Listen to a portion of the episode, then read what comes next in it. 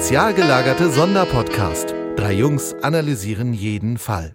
Moin und herzlich willkommen beim spezial gelagerten Sonderpodcast. Mein Name ist Olaf und ich begrüße meine beiden KollegInnen Christine und Tom. Hi. Hallo. Hallöchen. Das klingt anders ne, und ungewohnt. Christine, du hast heute Geburtstag. Happy Birthday. Dankeschön. Es ist der 23. Februar und wir sind jünger als je zuvor, oder? Ja, so fühle ich mich auch. Heute Morgen mit dem Hexenschuss aufgewacht oder wie war's? Ja, so in etwa. Nee, nicht ganz so schlimm. Aber vielleicht mag man es an meiner Stimme noch etwas hören, war just gerade erst erkältet. Ja, das äh, hat hier im Haus so die Runde gemacht. Ich war der letzten Aufnahme erkältet. Das ist aber auch Podcast-Tradition irgendwie. Das, das ist halt irgendwie, ich glaube, ja. Oktober ist irgendwie immer jemand erkältet. So auch Sebo, der ist nämlich heute leider nicht dabei. Der lässt sich aber schön grüßen und fühle dich umarmt von ihm, sagte er. Oder sowas ähnliches. Dankeschön. Hat er nicht gesagt, er umarmt die Toilettenschüssel? Gut, was ihr für Kosenamen für zu Hause pflegt, das ist mir jetzt. Ui, ja, ich habe es beim Aussprechen gemerkt, dass der Satz mir gleich im Mund gedreht Auf jeden Fall. Schatz, ich hab dich lieb und ich wünsche dir alles Gute zum Geburtstag. Danke. Achso, ich dachte, du meinst mich jetzt gerade. Ausnahmsweise nicht. Ah, okay. Dich habe ich gerade so ein ganz wie, klein wenig weniger lieb als sonst. Na gut. Christine, du hast dir eine Geburtstagsfolge ausgesucht und den Wunsch, dass wir sie besprechen, wollen wir dir natürlich gerne erfüllen unter der Voraussetzung, du machst mit. Welche Folge hast du dir ausgesucht? Also ich muss zuallererst sagen, so richtig wirklich gewünscht habe ich sie nicht. Ich weiß auch nicht, wie Olaf darauf kommt. Wir haben eigentlich gesagt, Christine, dieses Jahr ist übrigens das und das dran. Beziehungsweise es war so ein, hey Christine, ich habe dieses Buch gelesen, das ist voll gut. Lass uns die doch als deine Geburtstagsfolge nehmen.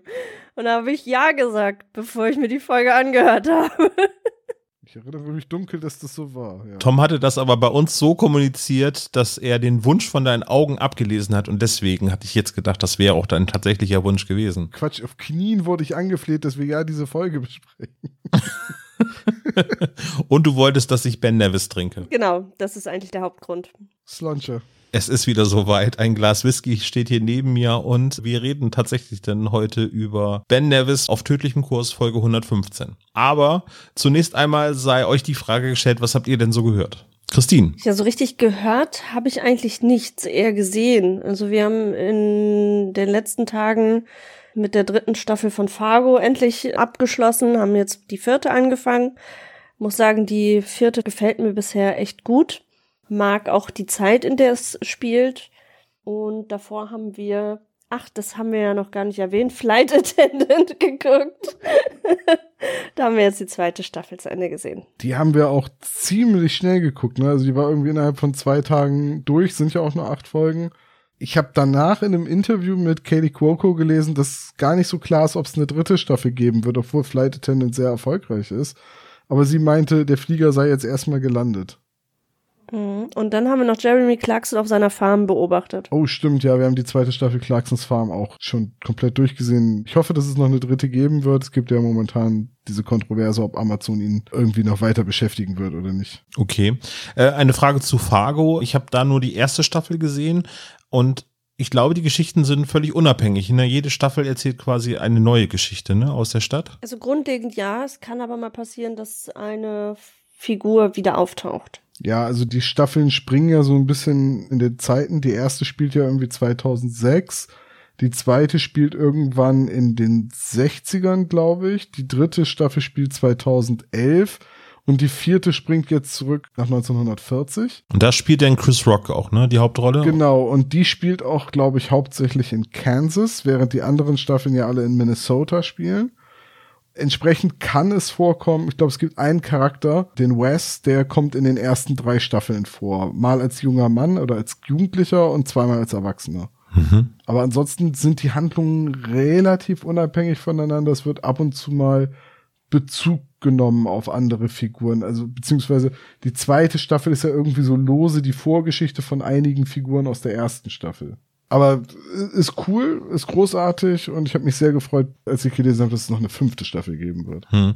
Es ist aber auch kein Ensemble, dass da hier Schauspieler denn eine andere Rolle spielen. Das ist ja zum Beispiel bei American Horror Story zum Beispiel der Fall, wo es immer die gleichen Schauspieler sind von jeder Staffel zur Staffel, aber eine komplett andere Rolle gespielt wird. Nee, nee, also hier sind es jedes Mal neue Schauspieler. Ja. Und auch immer namhafte Schauspieler mit dabei, wo man sich echt denkt so, oh, dass der jetzt hier auftaucht, hätte man gar nicht mit gerechnet. Ja, und vor allem immer Leute, die schon mal irgendwie in einem Coen-Brüder-Film mitgespielt haben. Und ja, also äh, in der dritten Staffel Ewan McGregor, das ist halt schon recht groß besetzt, ne? Ja, Billy Bob Thornton und Martin Freeman haben ja auch schon mitgespielt, also. Also ich glaube, im Vergleich fand ich die erste Staffel noch am besten. Staffel zwei und drei sind aber doch ziemlich gleich auf bei mir. Ja. Mhm. Ist das denn auch das, was du konsumiert hast, oder hast du noch etwas anderes, Tom? Nö, im Wesentlichen haben wir in letzter Zeit ein paar Serien aufgeholt. Hm. Ich hatte ja beim letzten Mal oder beim vorletzten Mal mir Insomnia vorgestellt, dass ich das auf meiner Hörliste habe und ich habe es jetzt auch wirklich geschafft, auch durchzuhören und es hat mir wirklich von vorne bis hinten sehr gut gefallen. Wobei man sagen muss, es gibt so zwei Folgen, wo es so ein bisschen am Tempo nachlässt, irgendwie so, aber Mia Insomnia hat sich als kein Flop herausgestellt. Kannst du mich kurz abholen? Ja, Mia Insomnia ist eine Science-Fiction-Mystery-Geschichte Geschichte von Mia, die einen Podcast macht über Hörspiele oder Kindheitserinnerungen und die unterhält sich halt in der Podcast-Folge mit Bastian Pastewka zum Beispiel, der ein Sprecher bei einer Kinderhörspielserie war und sie erinnert sich an die Folge Insomnia dieser Hörspielserie, aber kein anderer. Selbst der Sprecher selber sagt, dass es diese Folge nicht gibt. Und äh, sie folgt in einer Spur an diese Kindheitserinnerung. Unter anderem gibt es dort ein Polaroid, wo sie als Kind drauf zu sehen ist, wo sie diese Kassette in der Hand hat. Und da beginnt quasi ihre Suche nach dieser verloren gegangenen und vergessenen Hörspielfolge Insomnia. Und äh, ja, dass es eine Mystery-Serie ist, ähm, sollte denn erklären, in welche Richtung es gehen kann. Und ja, zehn Folgen war die Podcast-Serie lang und ist damit abgeschlossen. Hatten ja, ich will nicht so viel verraten. Es ist in der Mediathek äh, noch bis Ende Januar 2024 verfügbar, auch nur in der Audiothek von ARD, also nicht bei Spotify und so weiter wird das weitergegeben, sondern nur dort ist es zu hören. Hm, klingt interessant. Hat sehr viel Spaß gemacht, die Serie. Und die ARD Audiothek hat jetzt noch quasi was nachträglich rausgehauen, was auch eine Empfehlung wert ist. Und zwar, es gibt ja die alte WDR-Produktion von Der Herr der Ringe über 30 Folgen, die jeweils ungefähr eine Laufzeit von 20 Minuten haben, gibt es Der Herr der Ringe jetzt auch als Podcast-Hörspiel. Und das könnt ihr auch über Spotify und auch andere Streaming-Dienste ARD Audiothek euch die 30 Folgen so anhören und auch herunterladen. Das heißt, ihr könnt ihr euch auch damit völlig legal runterladen und speichern und immer wieder anhören. Ganz großartiges Hörspiel. Der Herr der Ringe. Habe ich schon mal von gehört. Ich glaube, da gab es irgendwie mal so eine Independent-Verfilmung von. Genau, es ist irgendwie, das sind so, so vier Zwerge, äh, die irgendwie so ein Schmuckstück gefunden haben und das muss irgendwie in einem Berg entsorgt werden. Das ist, glaube ich, so die grundlegende ja. Geschichte. Sind, sind das nur vier? Ich dachte, das wären sieben. Ja, ich weiß es nicht mehr genau. Ist auch eine Prinzessin bei? Ja. Da gibt's Fridolin. Ähm. Die ist auf einem gläsernen Pantoffel ausgerüstet. ich war früher immer total verwirrt, weil der heißt ja Sam. Ich habe eine Cousine, die heißt Samantha und die wird halt immer Sam genannt. Ja. Deswegen war das für mich immer Sam und nicht Sam. Ich weiß nicht, ob es im Englischen Sam ausgesprochen wird. ist auch total irritierend, weil deine Cousine ja auch Weiß Gamchi mit Nachnamen heißt. Hat deine Freundin behaarte Füße? Es ist meine Cousine und nein. So, wollen wir zu den harten Fakten der Folge kommen? Was meint ihr? Zu Herr der Ringe, ja gerne. Oder wir machen das über auf tödlichem Kurs. Können wir auch gerne machen, ja. Ich glaube, da bin ich besser vorbereitet für. Ja, denn was weißt du denn an harten Fakten? Das ist Folge 115. das ist schon mal gut, ja. Kam, glaube ich, so 2004 als Hörspiel raus. Ist auch richtig. Wer hat's geschrieben? Also, Geschichte geschrieben von Ben Nevis, Buch und Effekte, wie immer, André Minninger, Redaktion Wanda Osten, Heike Dine Körting, Produktion und Regie, Musik Jan-Friedrich Konrad und Morgenstern. Dauer 70 Minuten circa, kam mir irgendwie beim Hören jedes Mal deutlich länger vor und trotzdem fehlt noch die Hälfte aus dem Buch. Ich freue mich das zu erfahren. Das stimmt, ja. Ja, ähm, wir können ja schlecht das Fazit vorwegnehmen, aber ich weiß, dass du beim Vorbereiten, beim wiederholten Hören gesagt hast, irgendwie komme ich in die Folge nicht rein. Nee, das ist jedes Mal, also das kann ich ja jetzt schon mal sagen. Ich habe die gehört und man darf sich wirklich von nichts ablenken lassen und schon kann man der Folge nicht mehr richtig folgen. Das fand ich sehr anstrengend. Also nebenher eine E-Mail zu beantworten, habe ich mich heute dann beim, ich glaube, vierten Mal hören tunlichst sein lassen. Habe ich auch, ich habe sie aber auch im Auto gehört. Also ich habe irgendwie ab dem Moment, wo es zu Booksmith geht, da wird's für mich auch ein bisschen fahrig, so was, was die Handlung angeht, so. Oh, das ist aber ziemlich früh in der Handlung. Oder meinst du den zweiten Besuch bei Booksmith? Das kann aber auch sein, dass ich gerade, weil das irgendwie nach 15 Minuten oder so der Fall ist, dass ich den ersten Abschnitt halt viel, viel häufiger gehört habe als den Rest der Folge. Vielleicht darf ich einfach, bevor wir jetzt gleich den Klappentext lesen und über das Cover reden, an der Stelle schon einmal sagen, was mich an dem Hörspiel sehr gestört hat und ich versuche mir das in der Folgenbesprechung ein bisschen zu verkneifen, ist dieses konsequente Falschaussprechen der Namen. Also, geht damit los, dass das Anita Caballero ist. Das ist ein Doppel-L, also muss die ausgesprochen werden. Sie wird immer Caballero genannt von manchen Sprechern. Olli Rohrbeck ist da on point. Ich nenne ihn jetzt nur noch Rohrbeck. Äh, die Pearson heißt Regina, wird aber Regina ausgesprochen, also die Betonung irgendwie auf der ersten Silbe. Die Ölfirma heißt Rothman mit TH, wird aber Rodman genannt. Und Paddy O'Ryan wird an einer Stelle Patty genannt mit Doppel-T. Das ist irgendwie da hat irgendjemand in der Namensredaktion nicht aufgepasst. Die brauchen so eine Aussprachedatenbank wie der Deutschlandfunk. Ja, also ich glaube, das ist auch der springende Punkt, dass es eben die Leute, die das auswählen, dass die im Prinzip da nicht weiter recherchieren, ne, sondern dass sie halt einfach das so nehmen, wo sie denken, das passt am besten so, ne? Ja, ich finde das ganz irritierend, weil, weißt du, Thomas Fritsch als Erzähler spricht den Namen Caballero richtig aus und die Sprecherin von Anita Caballero gut, okay, wahrscheinlich Muttersprachlerin, auch.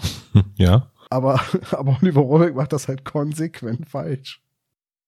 Ja, ja, das ist so. Aber du, ich sag mal, bestes Beispiel, die ersten paar Minuten von Hogwarts Legacy gespielt und. Oh, nichts verraten, bitte. Nee, aber da gibt es halt eine Figur, die heißt Michael und wird Michael und Michael ab oder Samantha und weiß ich auch nicht mehr. Also ein Name auf jeden Fall im gleichen Gespräch wird halt unterschiedlich ausgesprochen. Ja, gut, das passiert in Computerspielen leider ständig, weil die halt komplett xen und das über einen so langen Zeitraum und mit so vielen Iterationen und Neutakes, weil dann hat sich doch noch was am Skript geändert oder, ne, oder teilweise fangen die ja mit den Tonaufnahmen an, während das Spiel noch in der Entwicklung ist, weil sie es sonst zeitlich gar nicht schaffen. Und das wäre dann jetzt natürlich auch etwas, was auch in diesem Hörspiel genauso sein könnte, ne? So. Das wird darauf zurückzuführen sein, klar. Also, ne, mich reißt es nur immer total raus, gerade wenn man dann halt einfach, wenn das ein, ein gängiger Name ist, sowas wie Caballero, das ist ja Spanisch für Ritter. Das ist ein bekanntes Wort. Oder Rothman, es ist TH, hat man natürlich auch auf dem Schirm, dass das nicht Rodman ausgesprochen wird, wie Dennis Rodman. Ach so, das ist hier der äh, Nordkoreaner, ist das, ne? Genau, der, der Freund von Kim Jong-un. Gut, lass uns über das Cover sprechen. Wie findet ihr das denn? Mm, ich finde es eigentlich ganz hübsch. Ich hätte mich, glaube ich, mehr darüber gefreut, wenn es noch ein bisschen ölgemäldiger aussehen würde. Ja, das ist nun mal der Stil der drei Fragezeichen Cover, ne? So, das ist eben. Ja, stimmt schon. Und es passt nicht zu der Beschreibung der Samuel aus dem Hörspiel oder auch im Buch halt, ne? Das, ist, das passt zu der Beschreibung von keinem der Bilder. Es zeigt ja ganz offensichtlich nicht eins der Gemälde, sondern es soll ja das versunkene Schiff, also die versunkene Gwendolyn zeigen, ne? Die angeblich versunkene. Gwendoline oder Gwendolyn? Gwendolyn. Ja, gut, okay, da kann man sich streiten, glaube ich. Aber das ist ja, also welches Schiff ist angeblich gesunken von den dreien? Die Gwendolyn, ne? Ja. Ja, gut. Die müsste es ja eigentlich sein. Ich meine, man sieht ja auf dem Bild. Dass es ein Wrack ist. Also es ist ja unter Wasser, man sieht ja sogar ein Hai. Genau. Und ein Loch im Rumpf. Die unsinkbar 2. Aber sie haben immerhin nicht da irgendwie noch Reynolds oder irgendwie sowas mit auf das Ding draufgeschrieben. Ne? Also. Ist das vielleicht ein fliegender Hai? ja. Okay, gut, dann ist das Schiff gar nicht unter Wasser. Der, Hai fliegt bei Nacht. Das ist kein Code für irgendwas. Die DTV Junior Taschenbuchausgabe hat ein anderes Cover. Da sieht man ein Segelboot drauf und einen Ausschnitt eines Bildes, also wie so ein Bilderrahmen über dem Segelboot. Ich weiß nicht, also für mich passt das Cover vom tödlichen Kurs gar nicht zur Folge, weil, also erstmal, dass das Schiff angeblich gesunken ist, erfährt man sowieso erst nach zwei Drittel der Handlung. Und es geht ja auch gar nicht um das Wrack das Schiff ist ja gar nicht wirklich gesunken. Also warum zeigt man da auf dem Cover nicht einfach das Ölgemälde als zentralen Gegenstand, so wie bei den rätselhaften Bildern? Und die nächste Sache, was ist denn das überhaupt für ein Titel? Das müsst ihr mir mal erklären. Was ist denn das für ein tödlicher Kurs? Wer ist da auf tödlichem Kurs? Peter, als er abtreibt? Nein, das Schiff. Aber es ist doch auch nicht auf tödlichem Kurs. Doch, das ist doch gesunken. Ja, aber äh, sollte es dann nicht, weiß ich nicht. das Kentern der Gwendolyn heißen oder. Das ist ein sehr schmissiger Titel. Du solltest was mit Marketing machen. Ja, ich bitte dich auf tödlichem Kurs hat mit der Handlung ungefähr genauso viel zu. Da hätten sie die Folge hier auch Perlenvögel 2, die Rückkehr der Piepmetze nennen können. Also wirklich. Wir basteln nochmal an einen alternativen Titel für dieses Buch. Ich finde Perlenvögel 2, die Rückkehr der Piepmetze, ehrlich gesagt gar nicht. Das ich mir mal für mein eigenes Manuskript auf. Die Perlenvögel 2, ja, also. Blinky Returns. So. okay, gut. Naja, ich meine, ich finde halt irgendwie der Titel und das Cover passen irgendwie nicht zur Handlung. Nee, klingt sehr schmissig auf jeden Fall. Also auf tödlichen Kurs klingt natürlich deutlich einladender als das gestohlene Bild des Kommissars.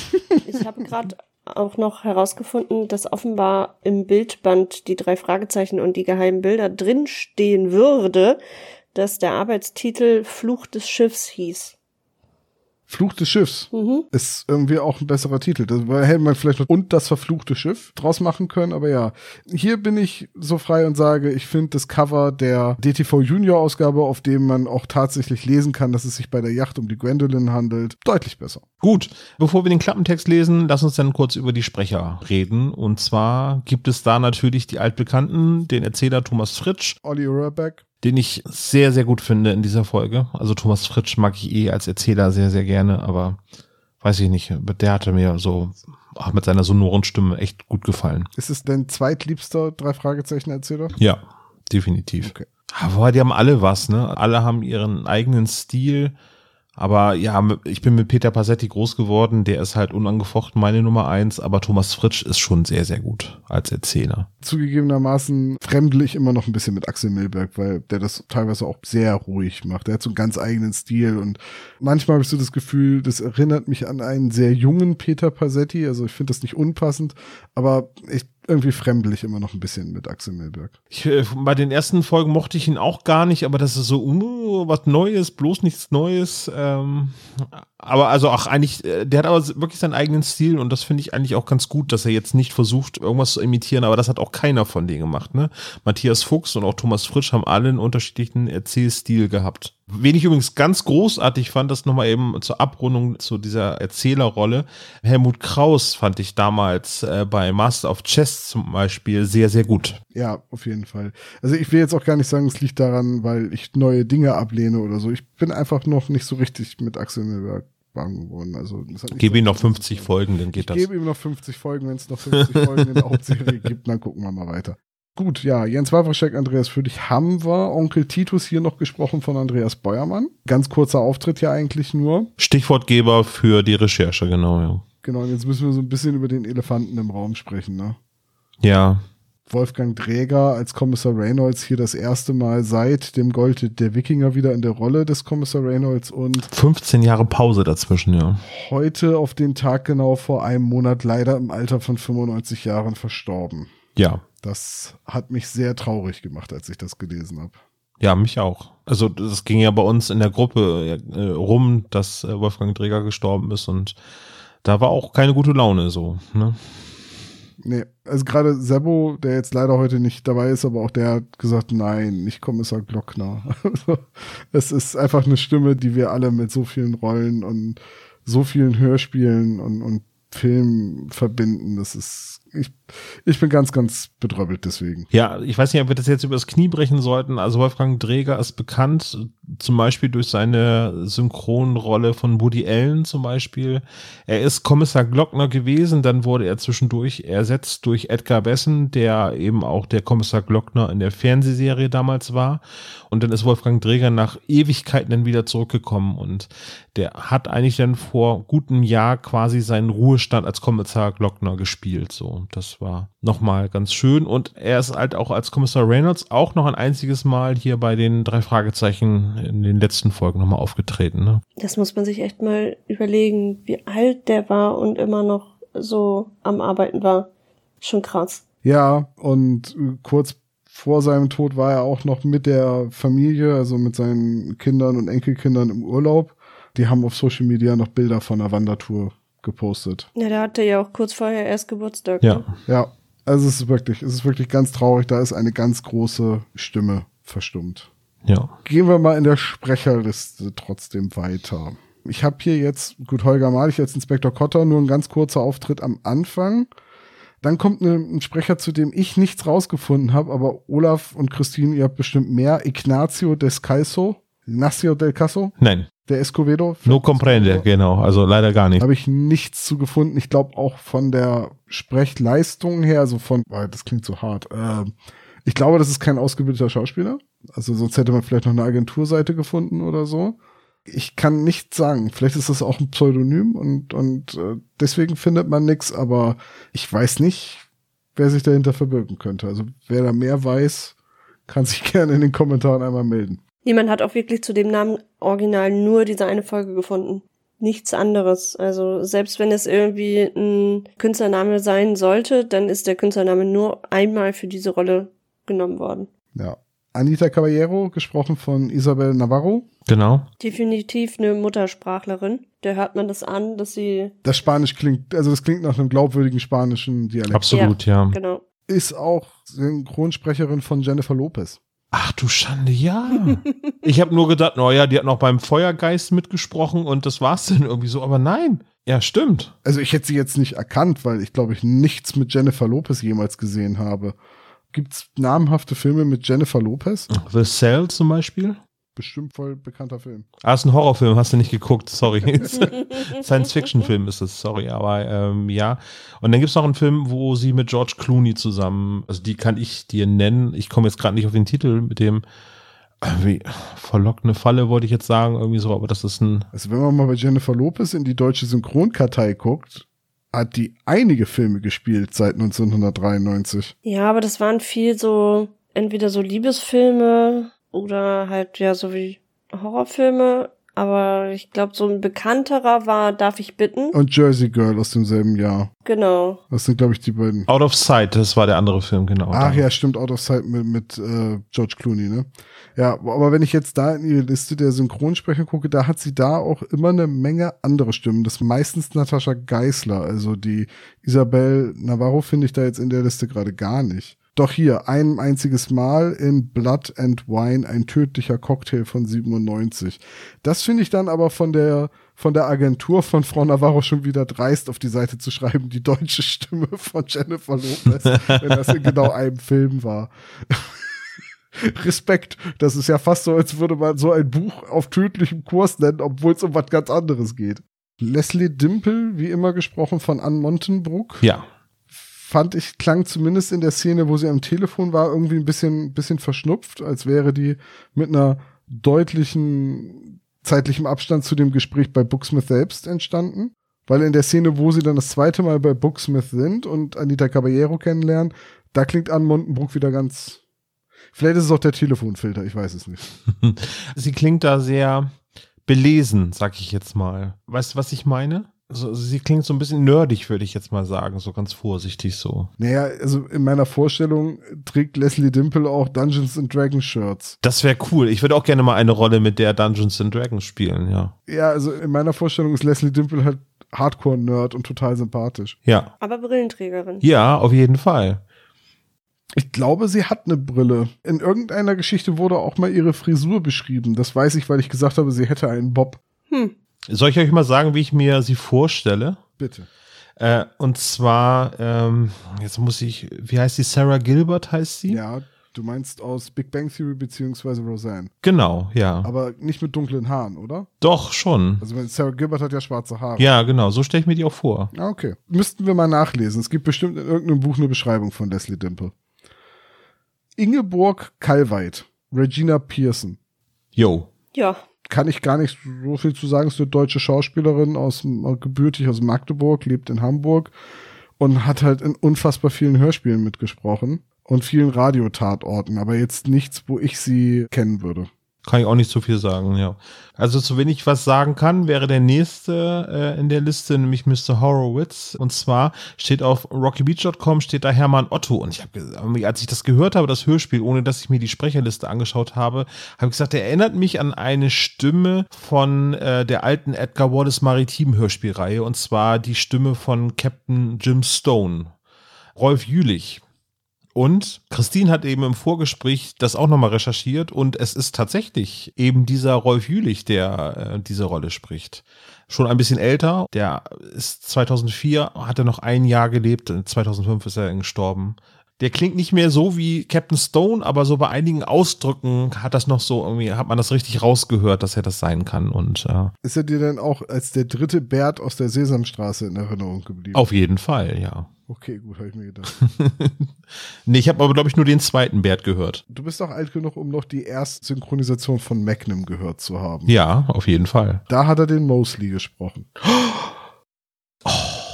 Aber 1980 wird das wahrscheinlich gewesen sein, da klang die Stimme wahrscheinlich noch ein bisschen jünger als 24 Jahre später. Aber ganz ehrlich, die zweite Synchronfassung von Magnum ist auch nicht so schlecht. Also wahrscheinlich werden sich jetzt einige Hardcore-Fans. Ist die zweite dann die mit Norbert Langer? Norbert Langer hat beide Synchronfassungen gesprochen. Ah, okay. Also die von Tom Selleck halt, ne? Also das hat sich da nicht geändert, aber der Rest hat sich so ein bisschen geändert. Also Higgins, die, die alte Stimme fand ich schöner, aber ja. Gut, da seid ihr zu jung für, ihr beiden Küken. Ja, 1980, Olaf, da war ich minus sechs. so, dann haben wir Peter Weiß, altgediente drei Fragezeichen, Stimme aus diversen Folgen, also Nacht der Tiger, GPS-Gangster, Angriff in der Nacht, Dunkler Wächter, hat bei der Live-Tour diverse Rollen gesprochen, beim seltsamen Wecker. Das heißt, ich habe ihn auch live auf der Bühne gesehen, 2009, 2010. Diesen Ugene hat er gesprochen dann, ne? Den Ugene, ja. Diesen ungarischen Gewichtheber. Viktor Ugene. Um Sebo hier jetzt auch nochmal gerecht zu werden, er hat natürlich auch mehrere Folgen bei TKKG mitgesprochen. Und zwar so wichtige Rollen wie Kommissar und Fremder und Kioskbesitzer. Wer kennt ihn nicht? Haben wir übrigens erwähnt, dass Wolfgang Dreger auch Professor Mobilux war? Äh, nee, haben wir nicht erwähnt. Jetzt schon. Aber jetzt haben wir es. Jetzt ist drin. ja, gut, also Peter Weiß hat ganz, ganz viele Hörspiele gesprochen. Er war auch bei Tim und Struppi zu hören in diversen Rollen. Ähm, oder im Gruselkabinett, bei John Sinclair. Ich glaube sogar, in, das sind relativ neue Folgen, ne? Die Werwolf Elite und das gläserne Grauen. Das dauert noch eine Weile, bis wir mit Team Sinclair soweit sind. Aber ne, da hat er auf jeden Fall auch schon viele Rollen gesprochen. Ist übrigens ein Bremer. Sehr sympathisch, toller Mann. Top-Typ. Den besuchen wir morgen mal. Ja. du sagst es so, ne? Aber geh lieber auf Nummer sicher. Ja, doch, Peter Weiß lebt noch. Okay, ähm, lebt aber in Hamburg, also muss ich jetzt auch. das freut den Bremer natürlich. oh. so, jetzt habe ich hier noch Viktoria von Traumannsdorf. Trautmannsdorf. Ist eine österreichische Schauspielerin, gebürtig in Wien wahrscheinlich mit die bekannteste Sprecherin jetzt hier in dem Ensemble, abgesehen von den drei Fragezeichen selbst. Aber ich finde, unabhängig von der Sprechleistung, weil die ist super, also ne, das, ist wirklich gut geschauspielert, aber die Stimme ist trotzdem für mich eine Fehlbesetzung, weil sie irgendwie viel zu jung klingt. Ich meine, die Miss Orion muss ja, äh, Mrs. Orion, die hat ja den Vater von Samuel Rothman geliebt. Die hatte ja eine Affäre mit dem Jeff Rothman. Wenn der allerdings schon so alt ist, also der ist ja schon ganz lange tot zum Zeitpunkt der Handlung, denn der Sohn hat ja schon eine Tochter, die selbst in den 40ern, 50ern ist, die Regina Pearson.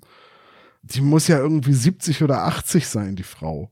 Und, und, Oder Sugar Daddy, ne? Ja, aber komm, aber bei dem Altersunterschied war die 10, als sie sich kennengelernt haben und dann kann sie kein Kind von ihm bekommen haben. Also die wird auch im Buch als eine alte Dame beschrieben und Victoria Trautmannsdorf war zum Zeitpunkt der Aufnahme 44 und die Stimme klingt noch deutlich jünger als das, fand ich. Oder, oder sehe ich das falsch? Nee, stimmt dir zu. Nee, nee, äh, ja, stimmt schon, ja. Also gute Stimme, aber nicht wirklich passend zum Charakter. Ja, vielleicht, aber ich wüsste, vielleicht hätte sie die Regina Pearson spielen sollen und dass man das tauscht und Ingeborg äh, Kalweit. Kalweit so spricht die Mrs. Orion, vielleicht hätte das andersrum besser gepasst, weil ich fand nämlich, dass Regina Pearson relativ alt klingt. Aber gut, das ist jetzt gerade Meckern auf ganz hohem Niveau. Hatte sie denn noch eine andere, einen anderen Auftritt bei den drei Fragezeichen? Ich denke nicht. Ah, doch, bei Kelch des Schicksals war sie, glaube ich, dabei. Ja. Das kann sein, die habe ich noch nicht gehört, die Folge. Die ist zu neu dann würde ich sagen, lasst uns doch endlich mal, wir haben sehr ausführlich über die Sprecher geredet dieses Mal. Finde ich auch, aber wir mussten Wolfgang Träger auch ein bisschen die Bühne geben dafür, ne? Ich fand es auch einigermaßen interessant. Also, also die restlichen Sprecher, weil ich finde es immer spannend, wenn man zu Leuten nicht so viel findet, dann packt mich immer so der Ehrgeiz und dann ärgere ich mich immer, wenn ich nicht genug Zeit habe. Äh, weil eigentlich findet man alles im Internet, man muss nur lang genug suchen. Was man nicht sehr lange suchen muss, ist der Klappentext. Sebo, les mal vor, bitte. Möchtest du, Christine? Oh, ähm, ob ich das so gut hinkriege? Einfach zwei, dreimal mittendrin verlesen und warten, bis einer von uns beiden gesagt hat, was ist nur mit Bob los. Alles klar. Die drei erfolgreichen Detektive aus Rocky Beach stehen vor einem Rätsel. Wer könnte Interesse an dem wertlosen Ölbild haben, das ihrem alten Freund Kommissar Reynolds entwendet wurde? Welches Geheimnis verbirgt sich hinter dem Bild, auf dem die Segelyacht Gwendolyn zu sehen ist? Die Ermittlungen führen Justus, Peter und Bob unversehens in ein gefährliches Abenteuer. Chance verpasst, hier den Jan Tenner zu machen und zu schreiben, führen Justus, Peter und Bob unversehens auf einen tödlichen Kurs. Tschu, tschu, tschu oder? Ja, ich würde die Segelyacht übrigens in einer kleinen Hütte suchen. Ach so, wegen Gwendolyn. Ja, mhm, ja. Ärzte. Mhm, mhm. mhm. Es ist lustiger, wenn du es erklärst, Tom. Ja, es ist. ich, ich, bin jetzt nicht so tief drin in den alten Ärzteliedern, dass ich wirklich überlegen musste. Ja, ja, das stimmt. So, wo fangen wir an? Am besten vorne. Mit dem Ding-Dong sozusagen, ja. Mit dem Ding-Dong. Die drei Fragezeichen stehen vor der Haustür von Kommissar Reynolds, der seine gesamten Ersparnisse in eine Wohnung gesteckt hat nach der Pensionierung und deswegen kein Geld mehr hat, wie er dann später sagt. Da habe ich mich gefragt, wo hat Kommissar Reynolds eigentlich vorher gewohnt? Im Polizeirevier hatte der so ein Feldbett hinter seinem Schreibtisch stehen oder? Naja, vielleicht vorher zur Miete und das ist jetzt sein eigenes. Ja, Ach so. dass er eben keine Miete mehr im Alter bezahlen muss. Aber dann hat er doch, hätte er doch eigentlich viel früher anfangen sollen, statt Geld zu sparen, um dann, egal. Ja, willst du ihm das jetzt noch sagen im Alter? Jetzt haben wir mal früher anfangen müssen, ne? Ja, sorry, möglichst früh Grundbesitz kaufen, damit man mit dem Annuitätendarlegen auch irgendwann mal durch ist. Egal. Fandet ihr nicht auch, dass die Stimme von Escovedo in dieser Aufnahme sehr gedrückt klingt, als wäre sie mit einem anderen Mikro irgendwo anders aufgenommen worden. Ich fand, das klang nicht so, als würde Escovedo mit den drei Fragezeichen vorm Haus stehen. Naja, vielleicht ist das auch einfach noch die Corona-Maßnahme, dass man nicht so dicht beieinander steht. 2004? das war doch die Vogelgrippe oder was? die, die Mers, nee, wann war Mers? Das war 2009. Naja, aber ganz ehrlich, wenn da jemand Fremdes an der Tür steht dann stellst du dich doch nicht direkt neben dem. Okay, Touché, du meinst, das sollte andeuten, dass er weiter weg steht. Ja. Okay, ja, vielleicht. Ich fand, das klang irgendwie so, als wäre das ein anderes Mikrofon. Das Mikrofon schwebt immer zwischen den drei Detektiven und alles andere ist ein bisschen weiter weg, ja. Ego-Perspektive so, ne? Ja, ja ich, da war ich mir nicht sicher. Ich habe das halt relativ laut während der Autofahrt hauptsächlich gehört, weil ich versuche dann immer auf diese Hintergrundgeräusche auch so zu achten.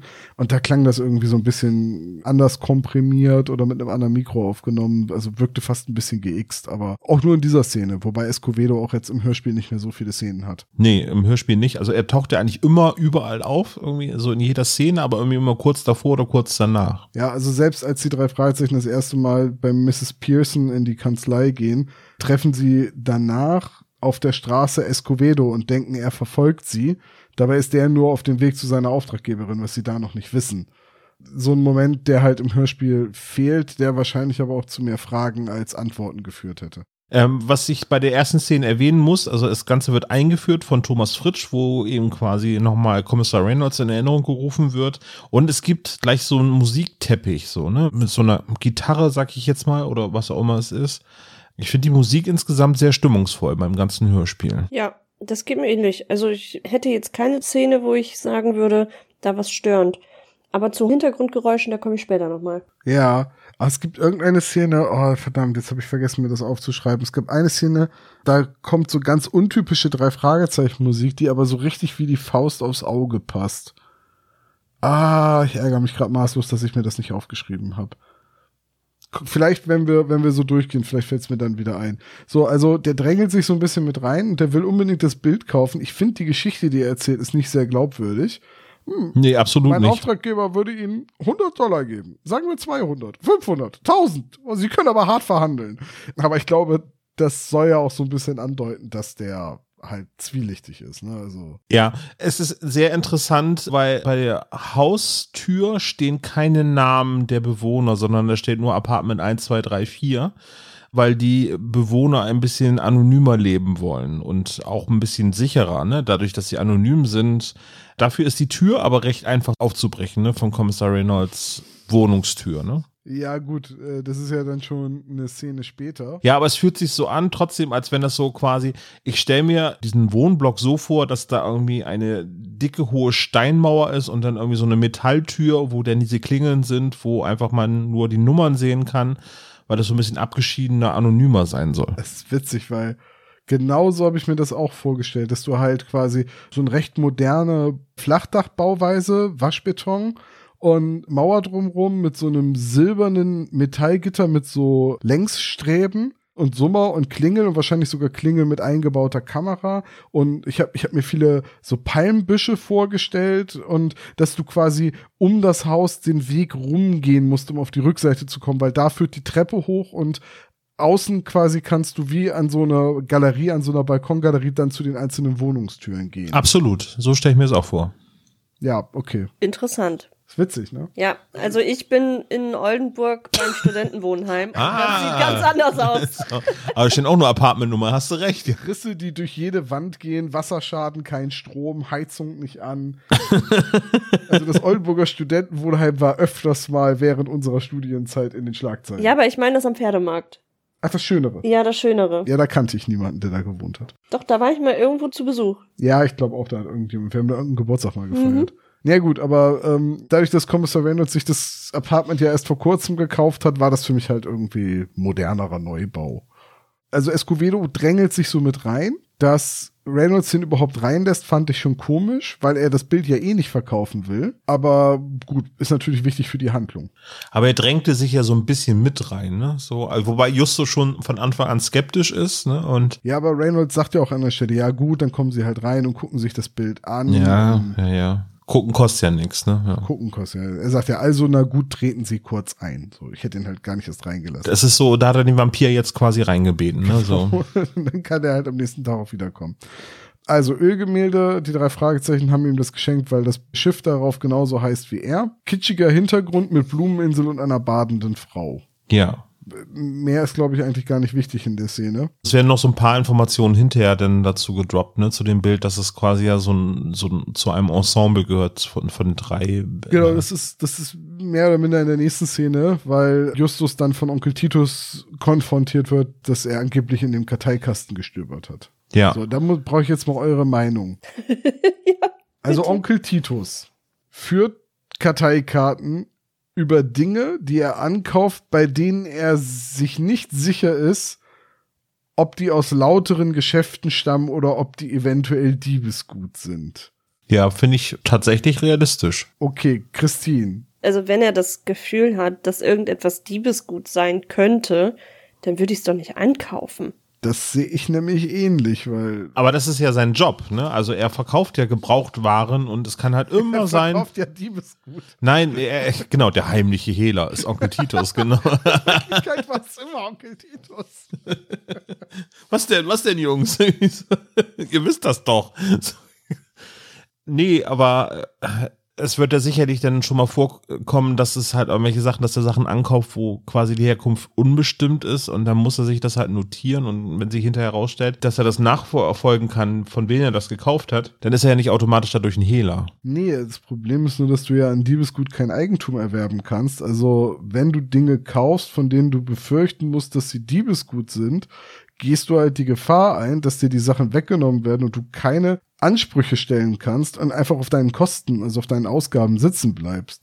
Und das ist halt, finde ich, für einen Trödler ziemlich waghalsig. Also ich würde bei Dingen, bei denen ich das Gefühl habe, die könnten aus einem Einbruch oder so stammen, die gar nicht erst ankaufen. Gut, ist halt immer die Frage, wie teuer das ist, ne? Also wir wissen ja, dass die Bilder nicht ganz günstig waren. Also da wäre ich ja auch schon vorsichtig. Wäre es jetzt irgendwie, weiß ich nicht, ich habe zehn Gläser gekauft und da ist nur eine Vase bei und das ist jetzt die olle Vase, wo man sich unsicher ist. Ja, Herrgott, das ist dann vielleicht nur, sind so fünf Mark. So ein Konvolutskauf war das denn vielleicht, ne? Aber ich finde das auch komisch, dass wenn man sich unsicher ist oder schon das Gefühl hat, da könnte irgendwie ein krummes Ding gelaufen sein, dann lasse ich doch die Finger davon. Aber die Bilder sind aber doch nicht wertvoll. Ja, weiß man nicht so genau, ne? Also, also die drei Fragezeichen haben das ja jetzt nicht Onkel Titus abgeschwatzt, sondern die haben das ja auch dann gekauft quasi oder Onkel Titus abgekauft, ne? Ja, okay, stimmt schon. Die waren auch nicht so pralle. Und das wird ja auch von Kommissar Reynolds gesagt, dass es wahrscheinlich kein wertvolles Bild ist. Ja, ja, das stimmt schon. Ich fand nur halt diese Formulierung des Onkel Titus sich halt die Dinge,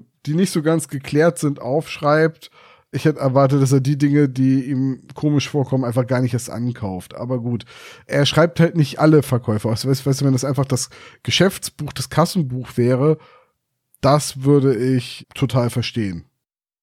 Okay, also hat halt gemerkt, dass sein Karteikasten durchsucht ist. Justus zieht sofort die richtigen Schlüsse, weil es wahrscheinlich um die Bilder geht und dann war es Escovedo, der da drin gekramt hat aber ich finde dieses ganze Konstrukt mit diesem Bild finde ich total gut konstruiert, also für diese Handlung, weil es ist jetzt nicht so, dass zufällig wieder irgendwie ein Bild verkauft wird im richtigen Moment, aber dadurch, dass sie das, äh, also das äh, wird ja dann so aufgebaut, also das ist jetzt ja quasi das, was jetzt in dieser Szene erklärt wird.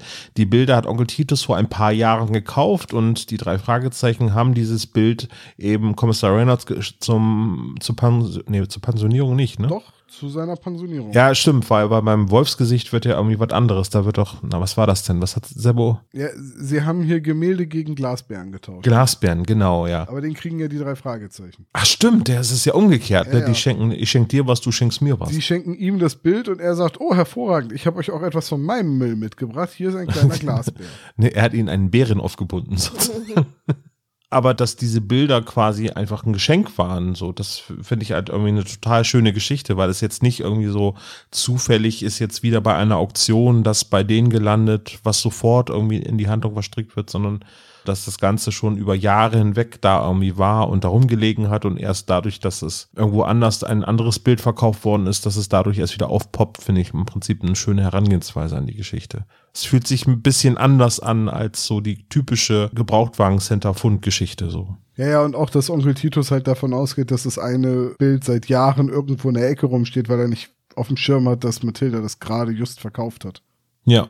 So, und jetzt kommt es ja eigentlich schon dann zu der nächsten Szene. Die drei Fragezeichen sind wieder bei Kommissar Reynolds, weil das Bild geklaut wurde. Und sie treffen da Inspektor Cotter. Da muss ich jetzt mal eben einmal sagen, also Kommissar Reynolds, ne? In dieser Folge stelle ich mir den irgendwie vor als grauhaarigen Gentleman, hochgewachsen, für sein Alter sehr sportlich, schlank, so leicht graue Haare, halt so ein bisschen so ein Womanizer, so, so, ne, so stelle ich mir den vor, weil er geht jeden Tag joggen, wie es scheint und ist sportlich und lebt in einer schicken Wohnung, so.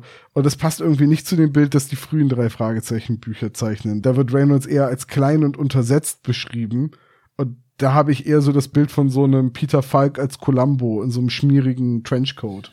Das ist der Stress. Seitdem er den nicht mehr hat. Ich habe mir den aber ein bisschen asketischer vorgestellt. Also nicht so, so ein Peter Falk ist ja eher so der Knuddelbär Columbo und ich habe mir den viel drahtiger vorgestellt. Den ja, aber weißt du, drahtig passt für mich nicht zu der beschreibenden Vokabel untersetzt. Und ich weiß halt ziemlich sicher, im seltsamen Wecker steht untersetzt bei Kommissar Reynolds. Und es sind Jahre vergangen, ja? Ja gut, er hat, also du meinst, er hat sein Leben noch mal in den Dreh gekriegt, ne?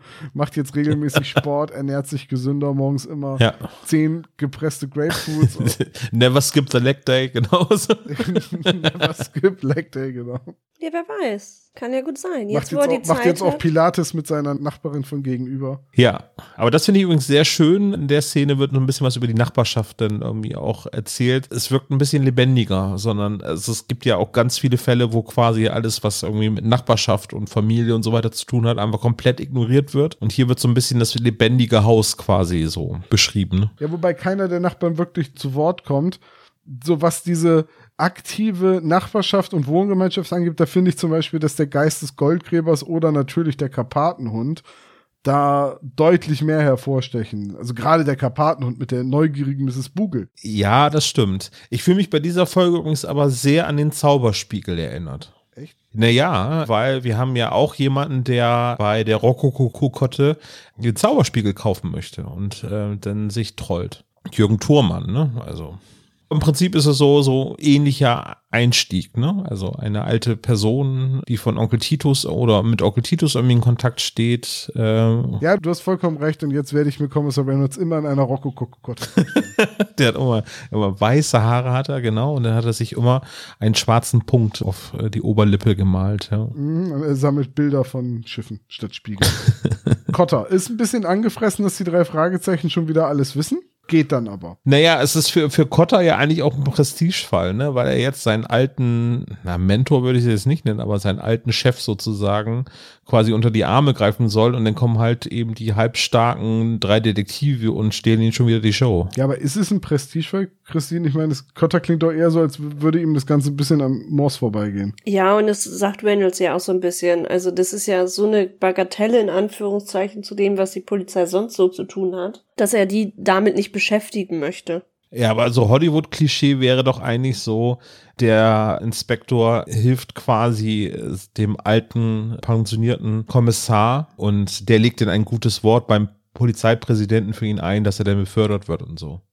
Also normalerweise wäre das ja so eine Storyline irgendwie so, dass das jetzt, weil es eben ein Einbruch in der Familie ist, also der Polizeifamilie, dass das prestigeträchtig ist so unter den Kollegen oder bei den Vorgesetzten. Stimmt schon, aber du kennst die Verlage nicht.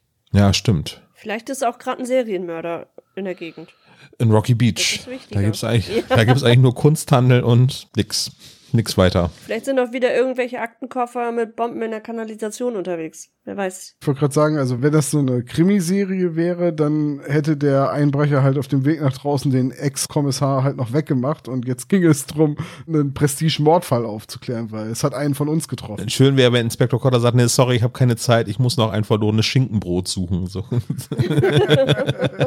Zwei Speckbrote mit Apfelsaft sind verschwunden. Aber ja, für den Krimi-Fall müsste er zumindest angeschossen sein. Und Inspektor Cotter läuft im Unterhemd rum die ganze Zeit. Blutverschmiert und barfuß, genau.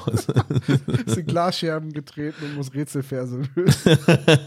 Oppla die, oppla da. Er hat gerade seinen, seinen McLean-Tag. Ich habe das Gefühl, wir schweifen ab. Meinst du?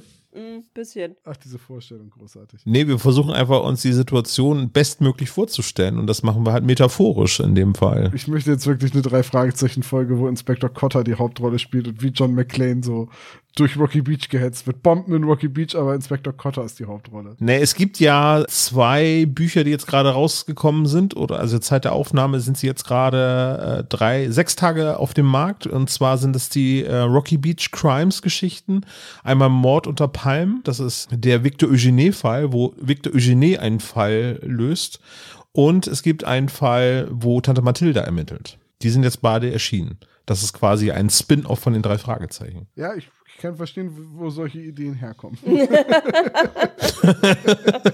Aber ganz ehrlich, Justus liefert ihm eine Beschreibung und einen Namen und es ist Cotter total egal. Er sagt, ja, ja, passt schon, geh rein hier, lass mich in Ruhe, Dickerchen und, und haut ab. Aber das ist ja auch, weil er das ja schon wusste, ne? Weil Kommissar Reynolds hat ja genau das gleiche gesagt, ne? Also. Ja, stimmt, du hast recht. Ja, ja, du hast recht, Kommissar Reynolds hat es auch schon gesagt, ja.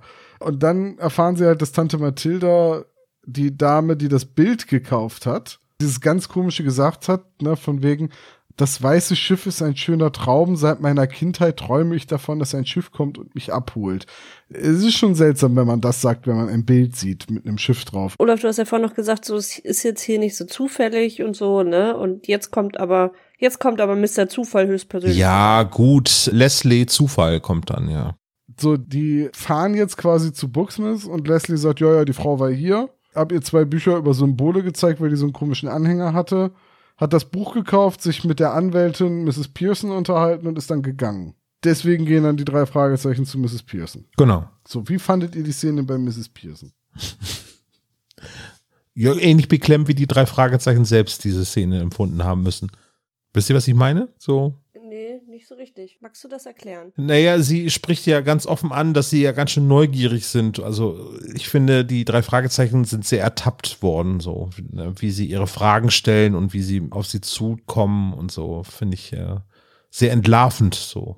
Ja, ich fand halt nur komisch, wie Miss Pearson dann reagiert, als sie dann auf einmal sagt, Darf ich fragen, warum ihr euch für diese Dame interessiert? Ich meine, ihr kommt hier einfach rein und da wirkt sie auf einmal so zickig. Nee, das meine ich mit entlarvend so irgendwie so, ne, dass sie halt eben gleich äh, mit der Pistole auf der Brust quasi auf sie zukommen, so, ne, hier, rück mal die Infos raus. Ja, ich glaube aber auch, dass das ein bisschen damit zusammenhängt, weil sie weiß ja, was es mit der ganzen Sache auf sich hat. Also sie ist halt irritiert, warum jetzt Leute nach dieser Frau suchen. Weil sie ja wirklich verhindern will, dass diese Frau irgendwas ja, ja. rausfindet. Was so durchtrieben ist, weil, Herrgott, ihr ist das ja klar, wer das ist. Das heißt, die müsste eigentlich, das ist, das ist ihre Halbtante. Also gut, okay, die Rothman-Sippe ist sowieso ziemlich verdorben. Ich meine, der hat seine Halbschwester ausgesetzt. Aber vielleicht ist, ist Miss Pearson deswegen so passiv-aggressiv, offensiv-aggressiv, weil sie ahnt, worum es geht oder Angst hat, dass da was rauskommen könnte. Also anders kann ich es mir nicht erklären. Diese Szene ist nicht so, klar, sie hat halt auch einen Hintergrund und ein Motiv, dass sie das Gespräch so führt, wie sie es führt, aber es gibt ja durchaus Dialoge bei den drei Fragezeichen, auch gerne bei den alten Folgen, wo es dann quasi so, ach, wir suchen übrigens, dann, ach, ihr sucht die und die und hier, da musst du da schauen und äh, es ist ganz egal, ob euch das interessiert oder nicht. Ich erzähle euch ja alles, was ihr jetzt für diesen Fall wissen müsst. also sie hat ein Motiv sozusagen, wie das Gespräch geführt wird und das wird auch konsequent in der Szene durchgehalten, so. Dass sie eben das hinterfragt, warum sie das wissen wollen und so. Was meines Erachtens die Gegenspieler, also generell der Gegenpart häufiger hinterfragen darf. Also finde ich schon, dass es hier auch mal wirklich so, also es ist passend. Ja, ganz genau, das meinte ich auch, ja. Ja. Also sehr glaubwürdig ist das Ganze. Also die, die Rolle fällt nicht auseinander in irgendeiner Szene jetzt so. Jetzt kommt Kommissar Zufall, glaube ich, in der nächsten Szene, ne? Weil Leslie Dimple meldet sich eigentlich gleich im Anschluss, ne? Dass Anita Caballero gerade wieder in den Laden gekommen ist. Warum auch immer, das wird nicht so richtig aufgeklärt. Nee, wird nicht erklärt, äh, aber auch schön, dass Leslie Dimple sie da festhält. Ja.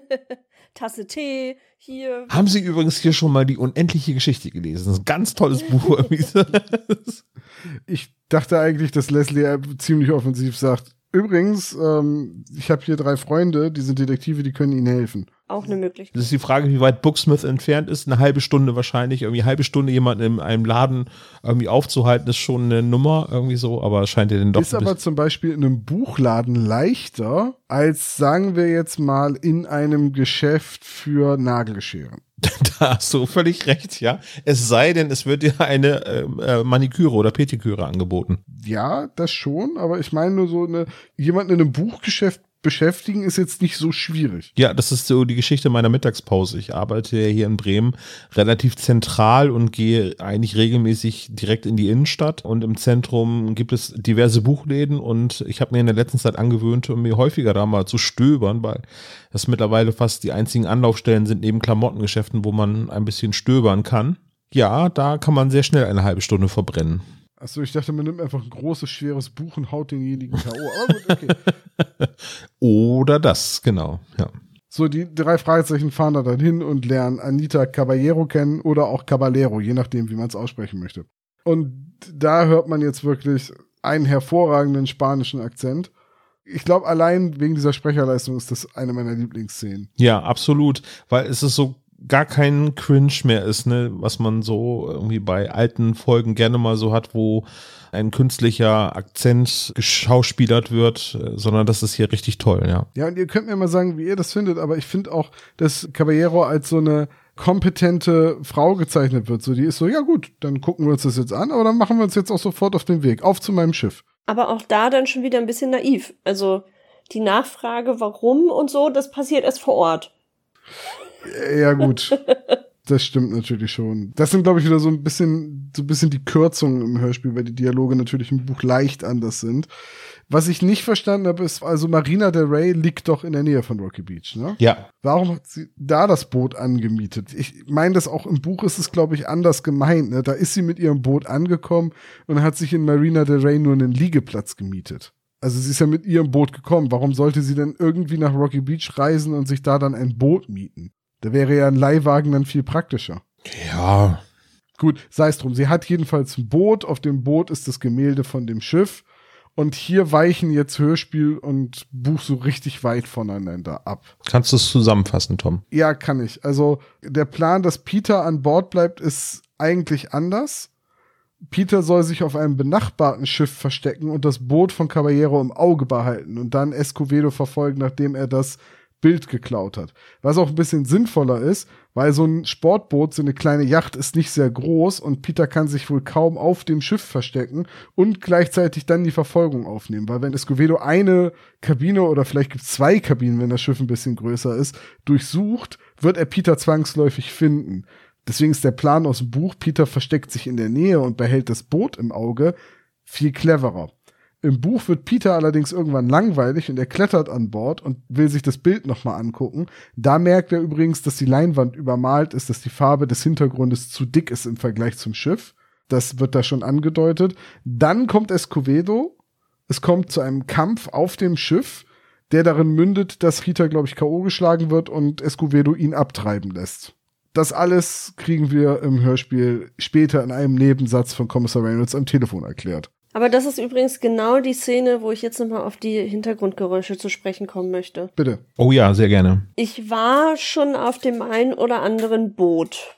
Aber das soll ja ein Boot sein, auf dem sie ja angeblich auch länger Zeit verbringt und so. Und wenn dieses Boot die ganze Zeit durchgängig so viel Geräusche macht, würde ich, glaube ich, auf diesem Boot verrückt werden. Ja, aber das, das passt schon. Also du hörst eigentlich an Bord von einem Boot, gerade in der Kabine, immer das Wasser. Also, das ist mehr so ein Plätschern und so ein leichtes Wogen. Jetzt Plätschern ist ja auch okay, aber offenbar knarzt das ganze Boot. Ja, dass das Boot so ein bisschen knarzt, ist, ist vielleicht etwas übertrieben, ja. Kommt doch an, wie der Seegang gerade ist da, ne? Im Hafen. Ja, du hast natürlich auch so ein bisschen Tidenhub in der Marina, ne? Das ist ja, die ist ja verbunden mit dem Meer. Das passt schon. Also, ne, du hast ja auch ein bisschen Wellengang. Ich würde sagen, äh, wir sollten hoffen, dass wir ein Boot gesponsert bekommen, damit wir das mal nachstellen können einfach. Okay, machen wir so. Ich finde es jedenfalls ein bisschen schade, weil der Kampf oder die Auseinandersetzung zwischen Peter und Escovedo auf diesem Boot ist sehr spannend im Buch. Das ist eine sehr coole Szene und auch Peter, der dann verzweifelt auf einem Boot mitten auf dem Meer aufwacht, dessen Motor sabotiert wurde und das auch keine Ruder etc. hat. Also Escovedo hat wirklich ganze Arbeit geleistet. Peter muss hoffen, irgendwo angespült zu werden oder zumindest einem größeren Schiff über den Weg zu treiben, so dass er gerettet werden kann. Peter ist so verzweifelt, dass er anfängt, seinen letzten Willen zu schreiben und einen Abschiedsbrief an Kelly. Den Abschiedsbrief an seine Eltern verschiebt er allerdings auf den nächsten Tag. Also, das ist echt eine coole Szene und auch wie Peter sich dann von dem Boot an Land rettet, halt nach Santa Catalina Island. Das ist ziemlich cool und ich finde es sehr schade, dass wir das gar nicht kriegen. Es tut nicht viel zu der Handlung um die Bilder dazu, aber es ist eine sehr coole Szene. Das ist ja etwas, was man bei den Büchern wahrscheinlich häufiger so hat, dass es so einige Szenen mit eher viel fataleren Cliffhangern bespickt wird, ne? Also. Ja, meistens so nach acht Seiten, wenn halt das Kapitel zu Ende ist. Ja, jein, das meine ich gar nicht mal, aber irgendwie so, dass, äh, keine Ahnung, das war ja auch zum Beispiel beim feurigen Auge so, dass es da halt einige Szenen gibt, wo man dann denkt, so, oh, schafft Justus das oder August, irgendwie stürzt der jetzt gerade ab oder ertrinkt er jetzt. Solche Sachen passieren ja in den Büchern fast in jeder Geschichte, ne? So sage ich jetzt mal. Ja, gut. Du hast halt ein bisschen mehr Platz. Ähm, die nächste Szene, Mr. Horowitz, Christine. Du hast gesagt, die brechen da ein. Ja, also sie kommen da an und die Eingangstür ist nur angelehnt, aber das ist ja erstmal so kein Grund, irgendwie zu denken, hier ist irgendwas faul. Weiß nicht, ich finde das immer ein bisschen. Oh, da muss was. Ähm, zu erklären, wer Mr. Horowitz ist, das ist der Besitzer des dritten Bildes. Genau, den haben wir ja aus der Karteikartensammlung von Titus. Da haben sie die Informationen her irgendwo in den, in den Bergen, so ein großes Holzhaus. Da fahren sie hin und stellen fest, dass die nur angelehnt ist. Und natürlich gehen sie dann direkt rein und fragen, ob er da ist und so und stellen dann fest, dass niemand da ist, dass aber irgendwie noch ein Tisch kaputt gebrochen ist, dass da Glasscherben auf dem Boden liegen und so. Und dass wohl irgendwie an der einen Wand ein Bild fehlt. Also ich weiß nicht, ob der Horowitz Raucher ist oder so, aber dass man das irgendwie daran erkennt, dass der Flecken noch weiß ist. Nee, es wird damit begründet, dass man halt einen Staubrand sieht, der sich über die Jahre um den Bilderrahmen gesammelt hat. Ja, okay, oder so. Das fand ich schon sehr realistisch. Das Einzige, was ich da ein bisschen unrealistisch fand, ist, dass Bob sagt, ja, der Abdruck passt ganz genau. Er hat das Bild doch noch nie vorher gesehen. ja, er weiß nicht, dass die Leinwände alle ungefähr gleich groß sind. Ne? Nee. Ähm, was ich ich stelle mir halt in den Momenten Justus immer vor, wie bei True Detective, Bob, Ich glaube, das Gefahrenverzug. Wir haben doch gerade beide von drin jemanden um Hilfe rufen hören, oder? Ich glaube, wir brauchen keinen richterlichen Beschluss. Ja, und dann durchsuchen sie das ganze Haus, finden aber niemanden und kommen dann draußen nochmal am Auto vorbei. Und da fand ich das auch so ein bisschen, ja, das Auto steht halt hier. Ach, der könnte ja im Kofferraum versteckt sein.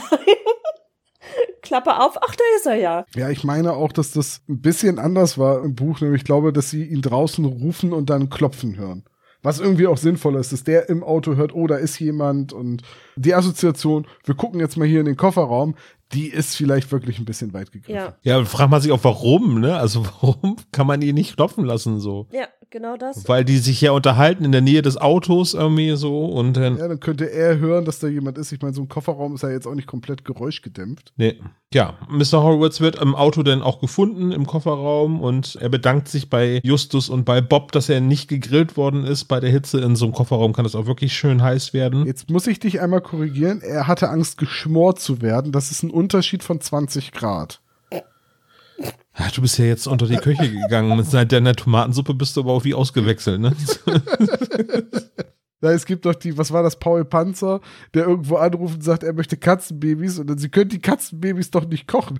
Dünsten, das ist ein Unterschied von 20 Grad.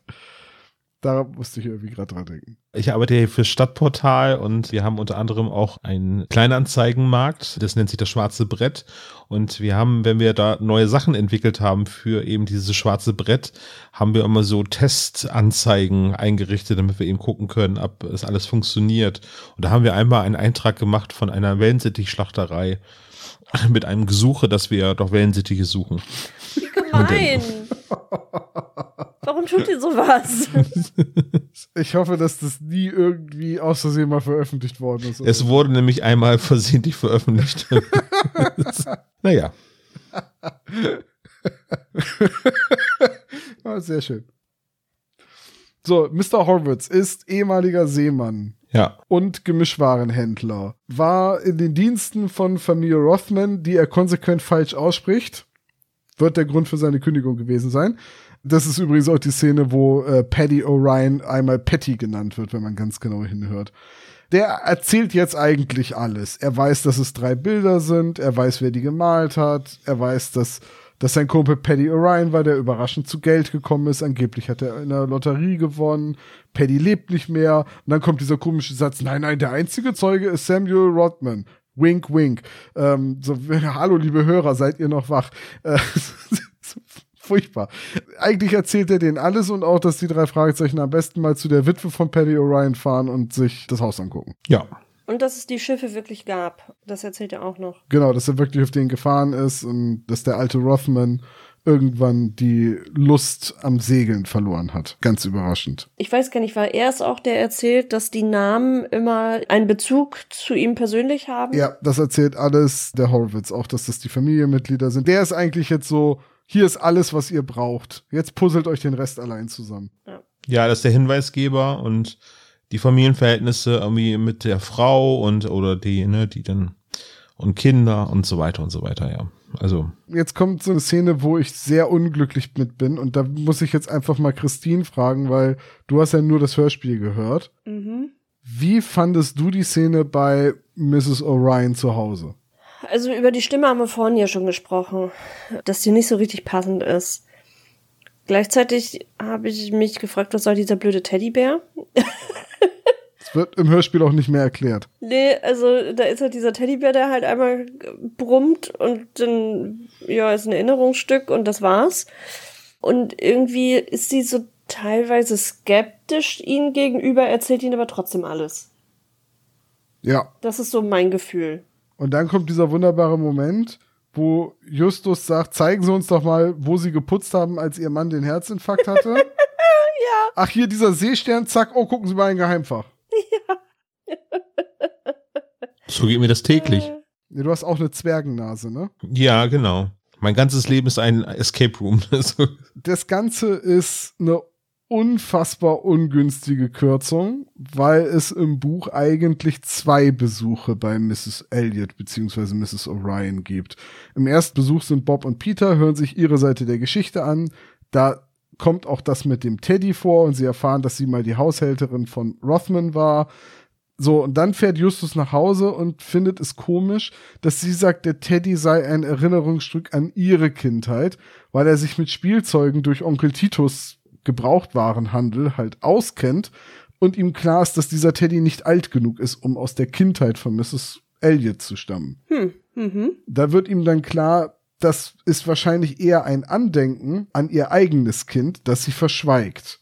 So, das ist ein bisschen weit gegriffen, auch im Buch, dass Justus diese Assoziation sofort zieht. Das Ganze mit dem Geheimfach ist im Buch auch ein bisschen besser erklärt. Das Haus der Orions hat nämlich eine ganz komische Fassade. Die hat so ganz viele Auswölbungen nach draußen. Also das ist keine glatte Mauer. Das ist ein sehr künstlerisches Haus, das der Orion da gebaut hat. Und deswegen ist da überhaupt Platz hinter dieser Seesternkachel das Geheimfach, in dem halt mehrere Leinwände und Vorzeichnungen aufgerollt versteckt sind. Weil es eine Außenwand ist. Weil es eine Außenwand ist und weil das quasi in so eine Auswölbung an der Hauswand, die man von außen sehen kann, reingeht, dieses Geheimfach. Mhm. So, und er ist auch nicht in der Küche gestorben, als sie gerade geputzt hat, sondern er war in seinem Atelier am Malen als er sie gerufen hat, hat sie gesagt, warte, ich mache hier gerade noch den Seestern sauber und da hatte er da den Herzinfarkt und ist in seinem Atelier gestorben. Es wird also viel länger erklärt, dass der wirklich ein richtig guter Maler ist, deswegen hat er auch Vorzeichnungen und sowas alles und ansonsten ist es aber gleich, er hatte den Herzinfarkt, weil er Angst hatte, dass sie das Geheimfach findet. Wobei, selbst wenn sie das Geheimfach gefunden hätte, hätte sie ja trotzdem nicht verstanden, was sie da sieht. Sei es drum. Ne? Nur, dass man das halt auf dem Schirm hat, das sind eigentlich zwei Besuche und Justus ahnt, dass es so ein Geheimfach geben muss und deswegen fängt er an, danach zu suchen. Es ist nicht so ein, ach, ich drück mal hier. Und was passiert, wenn ich hier drücke? Und was ist hier hinter ihrem Kühlschrank? Und was verstecken sie da unter ihrem Rock? So, ne, das ist halt, ne, Justus ist halt im Hörspiel. Was ist denn das für ein Sherlock Holmes Moment? Olaf. Ja, so geht mir das auch immer. Dass ich dann auf einmal so, huch. So. Huch, habe ich schon wieder das Bernsteinzimmer gefunden. Ja, nee, daran kann ich mich im Buch tatsächlich nicht mehr erinnern. Aber ja, es wirkt ein bisschen sehr gequetscht und man hat irgendwie da das Gefühl so, oh, okay, da mussten wir jetzt so ein bisschen das Tempo anziehen, damit das überhaupt noch auf diese Kassette passt, so. Ja, und dass es eben der Teddy ihrer Tochter ist, also Anitas Teddy, die ja eigentlich Gwendolyn heißt, wie wir dann später erfahren. Das wird halt auch gar nicht mehr thematisiert im Hörspiel? Oder wird das später in der Auflösungsszene noch mal gesagt von wegen, der Teddy bei ihnen zu Hause ist gar nicht ihr Teddy, sondern der gehört ihrer Tochter. Nee, das wird im Hörspiel gar nicht gesagt, oder? Nicht, dass ich mich dran erinnere. Nee, ich kann mich auch nicht dran erinnern. Äh, gut, ne? Und deswegen hätte man den Teddy dann auch ganz weglassen können. Das ist ein bisschen komisch. Also, nee, wird nicht gesagt. Es gibt nur im Hörspielskript zwei Nennungen vom Teddy. Und das ist dieselbe Szene. Ja, äh, Teddy Stratton. Ah, nee, halt, falsche Folge. das ist, wo Onkel Titus Sachen. wo Onkel Titus diesem anderen Typen alles in die Schuhe schiebt. Seinen alten Kumpel mit diesem Meer, der Meerjungfrau, genau, ja, genau. das ist so geil. Onkel Titus ist eigentlich der heimliche Hehler. Äh, Onkel Titus ist der Chef der Diebesgilde. Man nennt ihn auch den grauen Fuchs. Say my name. Okay, Titus. Gut, also Justus findet die Zeichnung und sackt die einfach ein. Und die Frau hat nichts dagegen, dass Justus das einfach mitnimmt. Also, es wird nicht erwähnt und Justus hat sie später dabei und er wird wohl kaum zu, oder er hat ja auch nicht zu Kommissar Reynolds gesagt und sagen sie, Mrs. O'Ryan, sie muss die Zeichnung mitbringen. Also Justus nimmt die jetzt einfach an sich. Ja, macht er einfach, aber das ist mit einer Selbstsicherheit, wie er das macht, ist ja auch schon in Ordnung, kann man so machen, ne? Ja, Find des Keepers, ne? Also ich habe es in ihrem Haus gefunden, also gehört es mir. ja, so wird's gewesen sein. So, jetzt kommt die nächste Kürzung. Sie fahren zum Hafen, stellen fest, Peter weg, mhm. Miss Pearson da, das verdächtig. Ja. Weil auch Escovedo an Bord ist. Auch da fehlt wieder ein bisschen Detektivarbeit und wir sind um einen Auftritt von Rubbish George betrogen. Was?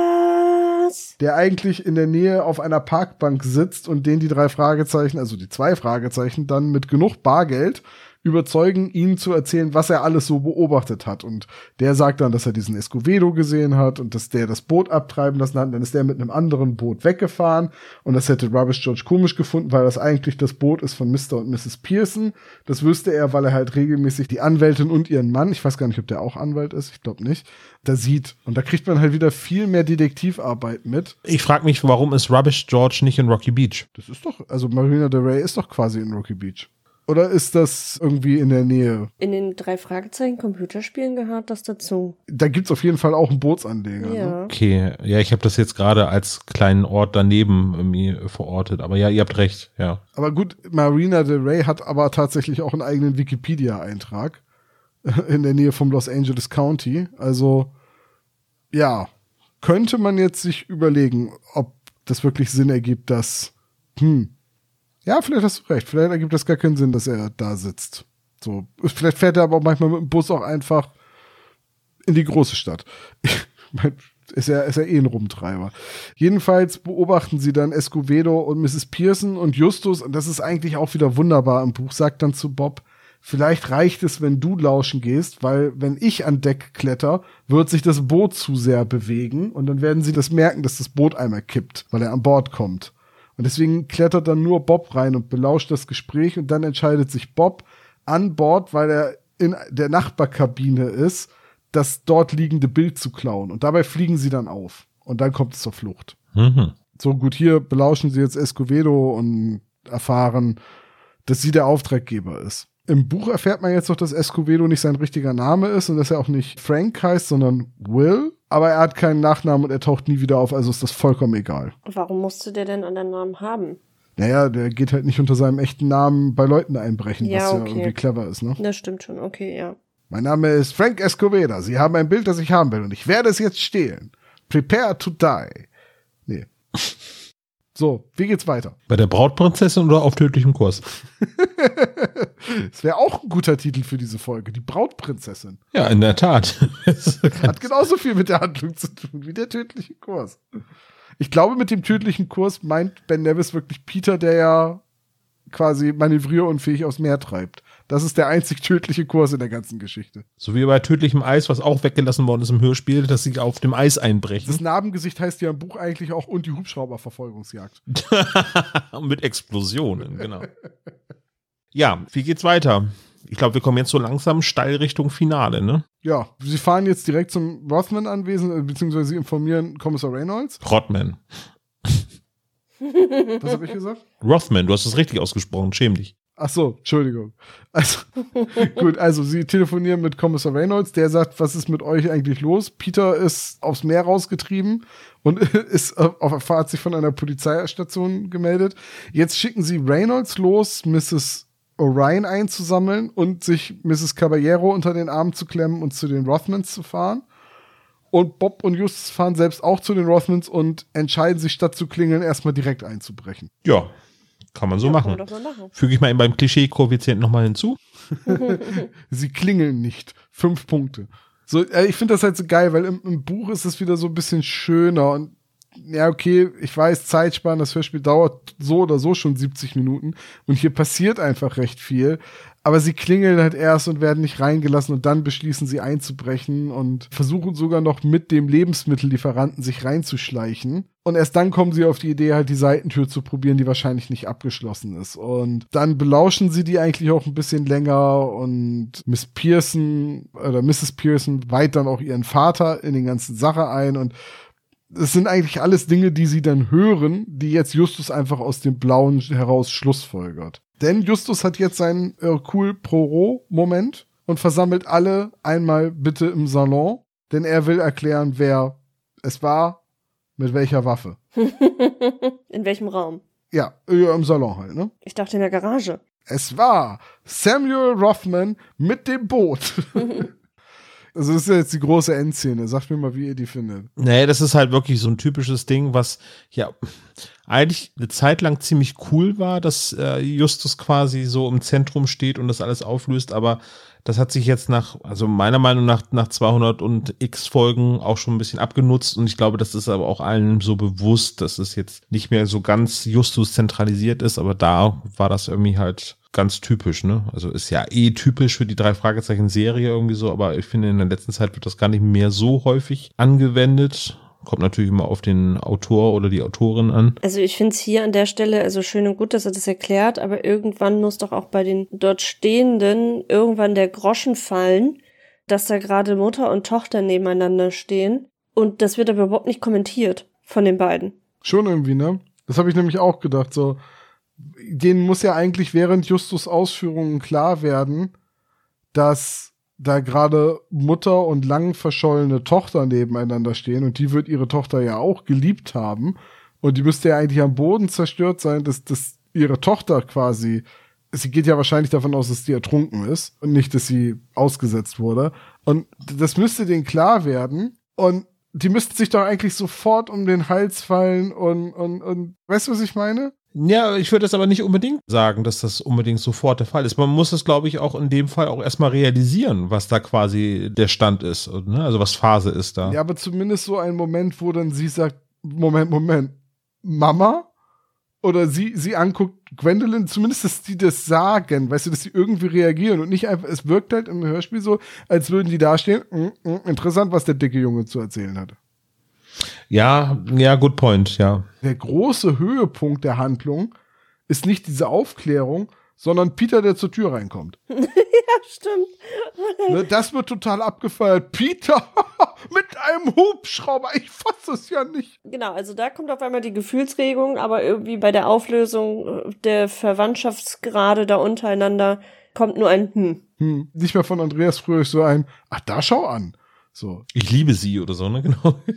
Ja, also das sollte der dramatische Höhepunkt eigentlich sein und nicht äh, Peters, wobei, na, natürlich ist es, äh, man, man muss ja damit rechnen, dass Peter ertrunken ist.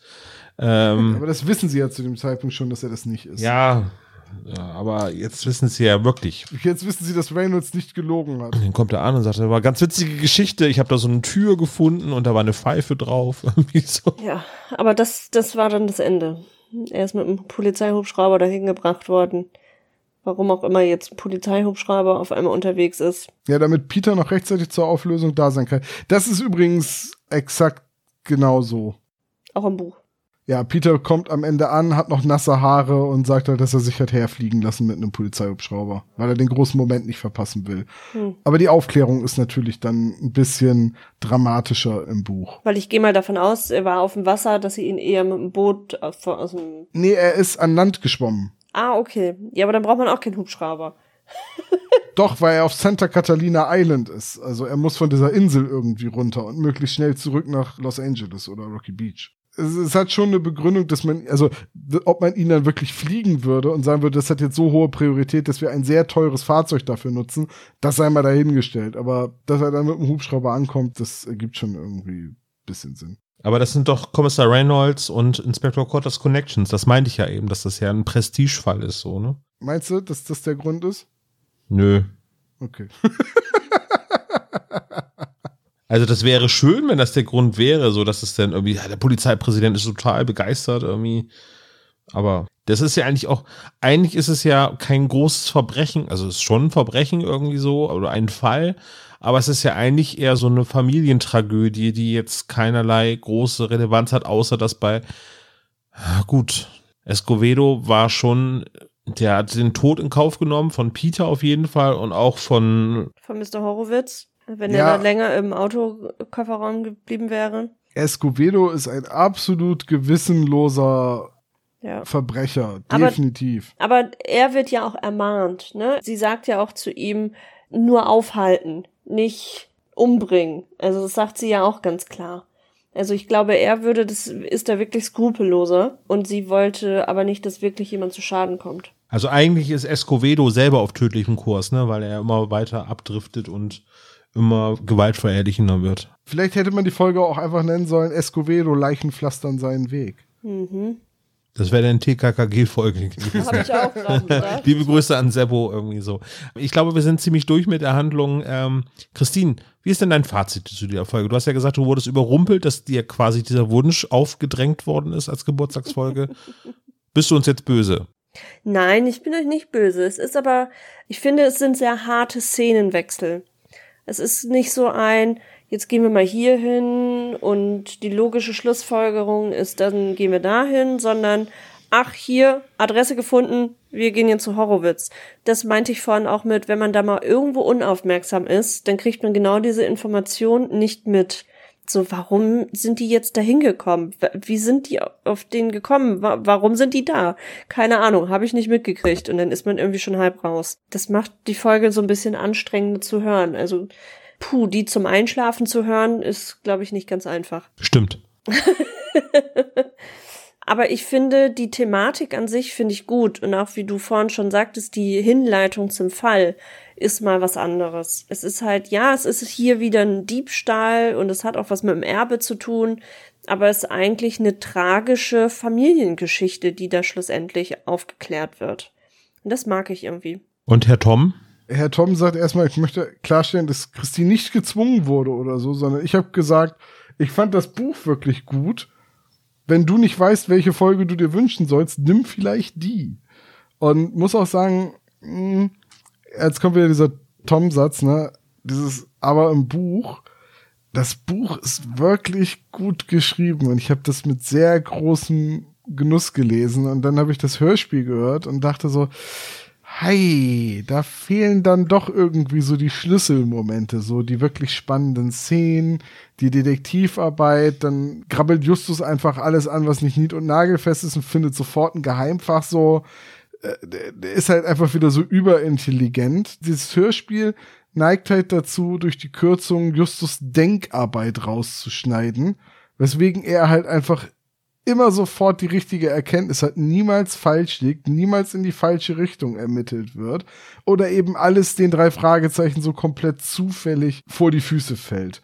Abgesehen davon finde ich die Idee, dass sich hinter den Bildern mehr verbirgt und diese Familiengeschichte, diese Familientragödie eigentlich ziemlich super unverbraucht, recht neu, so bei den drei Fragezeichen. Okay, die Folge ist jetzt auch schon bald 20 Jahre alt, aber trotzdem irgendwie unverbraucht und spannend und halt irgendwie auch mysteriös und trotzdem glaubwürdig, auch wenn da natürlich mit vielen Zufällen gearbeitet wird. Und ich finde das Hörspiel auch gut, bis auf jetzt die angesprochenen Punkte, so dass zum Beispiel Mrs. Orion viel zu jung klingt und dass die Namen konsequent falsch ausgesprochen werden. Das hat mich halt wirklich gestört. Ich habe es jetzt doch mehrfach erwähnt. Es tut mir leid. Ist mir aufgefallen, ja. Ja, ja, es tut mir auch wirklich leid. Es hat mich wirklich gestört. Aber trotzdem insgesamt doch eine ganz gelungene Folge. Aber das Buch ist besser. Und wie sieht's bei dir aus? Ich finde es ganz schön, dass Kommissar Reynolds wieder einen Auftritt hat, also dass man äh, das lebendige Universum der drei Fragezeichen wieder so ein bisschen runder gemacht hat. Ich finde den Einsatz von wiederkehrenden Personen dort eigentlich, also man denkt, ja, okay, Kommissar Reynolds haben sie halt wieder ausgegraben, irgendwie so, aber Leslie Dimple finde ich noch passend integriert und wenn Tom gesagt hat, dass Rubbish George, das ja auch noch eine Rolle spielt, ist das aber ein schönes geschlossenes System, was das Rocky Beach noch so ein bisschen kompakter macht dadurch und wieder so ein bisschen ähm, konzentriert sich darauf das oft bemängelte, es geht wieder um Kunstdiebstahl, wird jetzt hier wird der Spieß umgedreht. Das finde ich ganz charmant, weil es ist vorderscheinlich ist es ein Kunstdiebstahl, aber eben wie Tom und Christine eben beide schon gesagt haben, ist es ja im Prinzip eine Familientragödie, die da beschrieben wird. Und das ist der eigentliche Fall. Das haben wir ja auch schon beim geheimen Schlüssel, wo es um diese Coppersmith-Figuren geht. Ist ja auch ein ähnliches Motiv irgendwie so, aber trotzdem fühlt sich das, ist das im Prinzip kein verbrauchtes Thema so, ne, weil ja, gefällt mir gut die Geschichte. Es ist aber eine komplexe Geschichte im Prinzip so, ne? Also als Jugendhörspiel ist das dann schon, wo man denkt so, puh, da muss man aber ordentlich zuhören, damit man versteht, wer mit wem wie verwandt ist und was das Problem ist und warum wer wen beauftragt und wie die alle miteinander zusammenhängen. Weil die heißen ja auch alle anders im Hörspiel, obwohl sie eigentlich eine Familie sind. Ne? Also es ist jetzt nicht so, dass man sagt, ja, äh, dann haben wir sie und die heißen zufälligerweise alle mit dem gleichen, haben alle den gleichen Nachnamen. Das ist es halt nicht. Das ist halt schon ein bisschen komplexer, macht aber Spaß. Und Nostalgie für mich so als alter Liebhaber, Kommissar Reynolds ist da, ist ganz, ganz großartig. Wobei es eben nicht Horst Frank ist. Trotzdem gut. Ja, dann lasst uns den Klischee-Koeffizienten machen. Und vielleicht haben wir Glück und äh, es gibt dieses Mal kein Quiz. Na, das glaube ich nicht. Aber äh, fangen wir einmal mit den Klischee-Koeffizienten an, denn die drei Fragezeichen brechen ein, nämlich bei Horowitz und auch später. Und das vergibt 15 Punkte dafür. Hätten wir dafür im tödlichen Eis eigentlich auch Punkte vergeben fürs Einbrechen? Wenn sie einbrechen, ja, das haben wir, glaube ich, auch gemacht, den Witz. Ne? Also es würde mir sehr ähnlich sehen, dass ich so einen Gag machen würde. ich erinnere mich nicht mehr. Ich mache mal weiter. Cotter kommt vor rettet am Ende den Tag zusammen mit Reynolds. Das gibt 20 Punkte. Dann haben wir Cotter, der schlechte Laune hat, als die drei Fragezeichen bei Reynolds unten vor der Tür stehen. Gibt 15 Punkte. Die drei Fragezeichen werden von, ja, von wem werden sie eigentlich empfohlen? Eigentlich äh, sind ja beide, Cotter und auch Reynolds, große Fans von den drei Fragezeichen. Und das gibt zehn Punkte. Außerdem spielt Hollywood eine Rolle, naja, eine kleine untergeordnete Rolle, weil angeblich arbeitet Escovedo ja für Hollywood, die Filmindustrie, das gibt 15 Punkte. Und gute, alte Bekannte werden wieder getroffen. 10 Punkte. Muss man, glaube ich, nicht weiter beschreiben. Ja, ist ein guter alter Bekannter, ne? Weil Reynolds ist ja auch schon ziemlich alt jetzt, ne? Der weißhaarige Mann. Jetzt habe ich das Bild von Tom immer die ganze Zeit im Kopf. In das der ist ein bisschen genau. es geht um ein Erbe. Das gibt 20 Punkte. Überraschenderweise hat Frank Escovedo eine Waffe. Das gibt nochmal 20 Punkte. Wird aber natürlich dennoch niedergerungen. Diesmal von Cotter 20 Punkte. Leslie Dimple ist dabei und das gibt 10 Punkte. Außerdem wird die Visitenkarte vorgelesen, das gibt nochmal einen Punkt. Und weil Bob mit dem Hubschrauber zu den anderen gefahren wird, lachen alle am Ende ganz debil. 25 Punkte. Das ist der Peter, der geflogen wird, ne? Stimmt, es ist Peter. Ja, damit kommen wir insgesamt auf einen Klischee-Koeffizienten von 181 Punkten. Das ist sehr wenig, mit nur 12 Klischees, mit dem neuen äh, Klischee-Koeffizienten jetzt, glaube ich, auch schon drei Jahre alt ist. Es ist wirklich nicht sehr viel. Was mir gerade noch einfällt, was wir vergessen haben, wir haben den Anhänger von Anita Caballero nicht erwähnt, auf dem das Logo der Venice Oil Company drauf ist, die jetzt neuerdings Rothman Oil heißt und weswegen Justus da wieder eine Brücke schlägt. Da hängt noch ein Poster von in der Garage. Und eine Sache, die ich im Buch sehr schön fand, am Ende, dass Kommissar Reynolds so schüchtern zu Anita Caballero rüberguckt und sagt, Anita hat sich entschieden, in Rocky Beach zu bleiben und sie so ein bisschen schüchtern zurückguckt und beide sich anlächeln und da so angedeutet wird, dass die beiden mehr als nur berufliches Interesse aneinander haben. Das finde ich sehr schade, dass das im Hörspiel keine Rolle spielt. Aber süß. Tja. Süß ist es. Im Buch ist total süß. Vielleicht war da der Romantiker in mir auch einfach der Grund, dass ich wollte, dass wir dieses Hörspiel besprechen. Das steht auch auf deiner Twitter-Signatur, ne? Romantiker. Würde ich sagen, dafür bin ich ja bekannt. Für meinen ausgeprägten Hang zum Romantismus. Ja, gut. Dann würde ich sagen, Christine, eigentlich müssen wir mit dir das Knobelquiz machen, oder?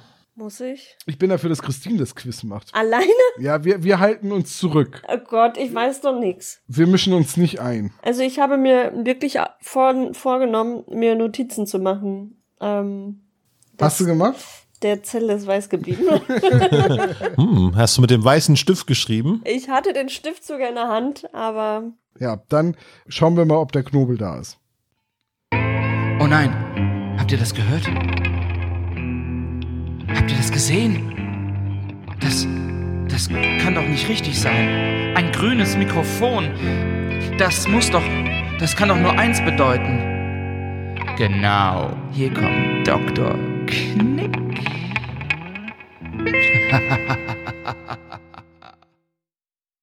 Hallo, Dr. Knobel. Alles Gute zum Geburtstag, Christine. Oh, so freundlich heute. Ja, und nachdem diese ganze Freundlichkeitskladderadatsch jetzt weg ist, wird hier eiskalt und knallhart und ohne Kompromisse und andere Metaphern Quiz gemacht. Das ist gerade zur Mäßigung aufrufen und dann legt er wieder so los. Ja, dann bitte. Tom, geht's dir gut? Bestens. In, in etwa einer halben Stunde noch viel besser. Das Quiz dauert aber mindestens zwei Stunden. zwei Stunden Quiz. Ich habe mir 107 Fragen ausgedacht. Und die Hälfte sind Schätzfragen. Schätzt mal, wie viele Fragen noch kommen. Irgendwann verzählt ihr euch, wenn ich dann die, die Zahlen nicht mehr nummeriere oder äh, einfach andere Nummern sage. Okay, ich habe die Diskussion im Quiz von Teufelsklippe extrem genossen wie denn jetzt das Outfit von Xenia aussah. Ja, ach so, ja, die Xenia, nicht Xena, die. Nein, nicht Xena, die Kriegerprinzessin. Ja, genau. Wäre aber auch mal witzig. Die würde sich wirklich jeden schnappen. Und deswegen dachte ich, wir könnten das Ganze nochmal auf die Samuel übertragen. Die hat ja eine sehr ausufernde Beschreibung, also das Gemälde. Und ich dachte einfach mal, ich lese euch was vor und ihr sagt mir, welcher Punkt von denen nicht zutrifft. Einer davon ist falsch. Grün gestrichen, ein etwas älteres Segelboot liegt schräg in der See mit einer Blumeninsel mit Sonnenuntergang und rotem Sonnenschirm und einer badenden Frau im Hintergrund. Der Sonnenschirm, oder? Der rote Sonnenschirm ist mir auch noch. Der, der Sonnenuntergang mit der badenden Frau, das ist der Hintergrund. Etwas kitschig. Grüne Segelyacht stimmt auch. Leicht schräg, glaube ich auch. Ob das älteres Boot ist, das leicht schräg kommt mir gerade Spanisch vor. Ja, ja, ein älteres Segelboot, was schräg in der See lag. Ich fand die Formulierung sehr, sehr lustig. Ja, und, und grün angestrichen passt auch. Und ich meine, in weiß steht Samuel drauf. Also würdet ihr sagen, es ist noch mehr falsch als nur der. Er hat ja gesagt, nur eine Sache ist falsch. Achso, ja, dann würde ich auch sagen, der Sonnenschirm. Olaf? Ja. Ich glaube, eine Frau im Hintergrund mit Sonnenschirm, das habe ich nicht im. Also, der rote Sonnenschirm kommt vor, aber nicht auf dem Bild des Samuel, sondern auf einem der anderen beiden Bilder. Das ist vollkommen richtig. So, man hat jetzt gehört, wie Christine uns die Faust gegeben haben. Hoffentlich wird es rausgeschnitten. Oder man macht so, so, so ein Brechgeräusch. So. Ach so, so ein Brechgeräusch. Ich dachte, uh. Also, ja, so ein Brechgeräusch von mir. Dann so. Frage Nummer zwei. In welcher Folge erfahren wir zum ersten Mal, dass Kommissar Reynolds in Pension gegangen ist? Oh, ist das in Wolfsgesicht? Wolfsgesicht. Ja, in Wolfsgesicht wird es auf jeden Fall erwähnt. Aber ist es Wolfsgesicht das erste Mal? Ich glaube Wolfsgesicht ja auch. Das ist, glaube ich, ziemlich richtig. Ja, ist es wohl auch. ich habe jetzt hier noch ein paar mehr Fragen zu Kommissar Reynolds oder auch zu Wolfgang Dräger, der ja Kommissar Reynolds gesprochen hat in mehreren Folgen. Aber er hat ja nicht nur bei den drei Fragezeichen Kommissar Reynolds gesprochen. Er ist ja tatsächlich auch in anderen Rollen aufgetaucht. Ja. Doe Dungeon. Aber unter anderem Doe Dungeon im äh, Angriff aus dem Internet. Nee, Vampir aus dem Internet. Vampir im Internet, genau. Und die Frage ist, welche der folgenden Rollen hat er nicht gesprochen? Ist es Professor Hainthorpe aus dem wunderbaren Dreiteiler 175? Nee, den hat er gesprochen. Jack Masterson aus dem Nebelberg? Dr. John Frears aus Bis der Bestie? Jonathan Black aus Stadt der Vampire oder Doe Dungeon, okay, das kann ich schon streichen. Also den Professor aus 175 hat er definitiv gesprochen. Und ich meine, in Biss der Bestie war er auch bei. Also würde ich jetzt Stadt der Vampire ausschließen. Würde ich auch ausschließen, weil da kommt er nicht vor als Sprecher. Da das Eckart Dux, Eckart Dux kommt da vor in der Folge. Ja, aber da kommt ja mehr als ein Sprecher drin vor. Also. Ja, klar, aber irgendwie, ja, ich glaube auch, aber ich glaube, das ist eine Falle. Ich glaube, hat da vielleicht Kerstin Dräger oder jemand anders aus der Dräger-Familie mitgesprochen? Ich habe keine Ahnung. Ich meine, ich habe statt der Vampire habe ich vor zwei Wochen oder so gehört zum Einschlafen und ich kann mich dann nicht an Wolfgang Dräger erinnern. Vielleicht bist du einfach vorher eingeschlafen. Ja, das könnte sein, ja. Christine? Ja. Wir haben doch vorhin fast alle Folgen, als wir über Wolfgang Dräger gesprochen haben, aufgezählt. Da war doch bis der Bestie bei, oder? Ich glaube auch, aber ich bin mir nicht sicher und ich meine aber, dass statt der Vampire mir, also das ist tatsächlich eine Folge, die ich einigermaßen gut im Kopf habe und ich hätte da keine Rolle, die da passt. Also ja, da sprechen mehrere mit, aber irgendwie keine, wo ich einen älteren Herrn noch irgendwie unterkriege. Also es klingt so, als wären wir uns einig. Ja. Und sagen, glaube ich, alle vier, alle drei, wir sind nur drei. Vier, genau. Stadt der Vampire. Also ich sage was anderes. Aber ja, es ist Stadt der Vampire. Ihr seid heute richtig gut in Form. Ja, es liegt an Christine. Ja. Ich wollte fragen, liegt es daran, dass Sebastian nicht dabei ist oder seid ihr trotzdem so gut drauf? Christine hat uns sehr angetrieben, dass wir uns sehr gut vorbereiten müssen. Das ist einfach der Blondie-Effekt. Das hat sie sich zum Geburtstag gewünscht. Ja, der Blondie-Effekt, ne, weil du die Idee hattest, wie der Esel heißen könnte. Ja. Nicht der kluge Hans. Beim Knappquiz. Nee, das war ein anderer. Das war ein Pferd, das war kein Esel. Okay, Frage Nummer vier. Jetzt kommt eine Schätzfrage, da könnt ihr euch nicht darauf vorbereiten. 17. Und zwar, wie oft das ist so geil. wird das Wort Samuel in der Folge genannt? 17. Ich finde 17 gut. Ich finde 17 auch super. Oder möchtest du deine Schätzung anpassen, Olaf? Ja, ich glaube, das ist viel häufiger. Meinst du? Nee. Ja, aber guck mal, die reden über Samuel Reynolds. Aber der wird nur ein einziges Mal beim Vornamen. Ja, aber genannt. die reden über das Boot, über Rodman und dann gibt es dann, weißt du, dann gibt es irgendwie so Dialoge wie, ja, dann haben wir Samuel, äh, aber Horowitz, der erzählt dann auch was über Samuel und wie hieß der andere? Paddy, Patty. Burger Patty. Der sagt nicht so viel, der ist zum Zeitpunkt der Handlung tot. Hm. Ich wäre jetzt so bei 30. Ui. Doch so oft? Ja, das läppert sich. Das finde ich zu viel. Hm. Was ist die Mitte aus 17 und 30? 24. Dann nehmen wir 24. Wir nehmen 23. Weil es mein Geburtstag ist. Tja, okay, nehmen wir 23 mal von mir aus. Ihr hättet eine der anderen drei genannten Zahlen nehmen sollen. Doch die 17, ne? Nee, die 24. Aber nur ein daneben. Mitte. Das ist ja 5%. Das ist ja, das ist ja. Wir haben diese 10% Abweichungsregel, Ja. also da sind wir drin. Ja, leider seid ihr hart am Rocken. Ich weiß nicht, was mit euch los ist. Wir sind einfach sehr gut vorbereitet. ja, ich, ich merk's, ich merk's. Okay, jetzt eine letzte Frage, in der ich nochmal euer Wissen abfrage. Frage Nummer 107. Wahrscheinlich wurden die anderen Fragen zwischendrin rausgeschnitten. Die haben wir alle rausgeschnitten, weil die unflätig waren. Also, nicht nur in dieser Folge wird eifrig in See gestochen, sondern auch in anderen Folgen. Ich habe ein paar Schiffe rausgesucht und die könntet ihr den richtigen Fällen zuordnen. Oh. Oha. Ich würde erstmal alle Schiffe vorlesen. Darf ich es mitschreiben, damit ich sie nicht vergesse? Das darfst du wohl. Aber nicht bei Google Nein. und dann auf Enter drücken. nein, nein, ich, ich schreibe mit im Editor. Die Wave Dancer. Ich kann es beweisen. Ja, also ich, äh, beweisen nicht, aber bezeugen. Die schreibe ich schon mal auf. Wave Die, die, Dancer. die Wave Dancer ist äh, ähm, Meuterei auf hoher, hoher See. Oh, stimmt, du hast recht, ja. Das ist vollkommen richtig. Das wäre eine der Schiffe gewesen. Die überspringe ich jetzt. Dann, also, oh, wir haben eben halt die- Stopp bei Riff der Haie. Ach, wie heißt das Ähm, Boot da noch? Äh, ich, eben gerade wusste es noch.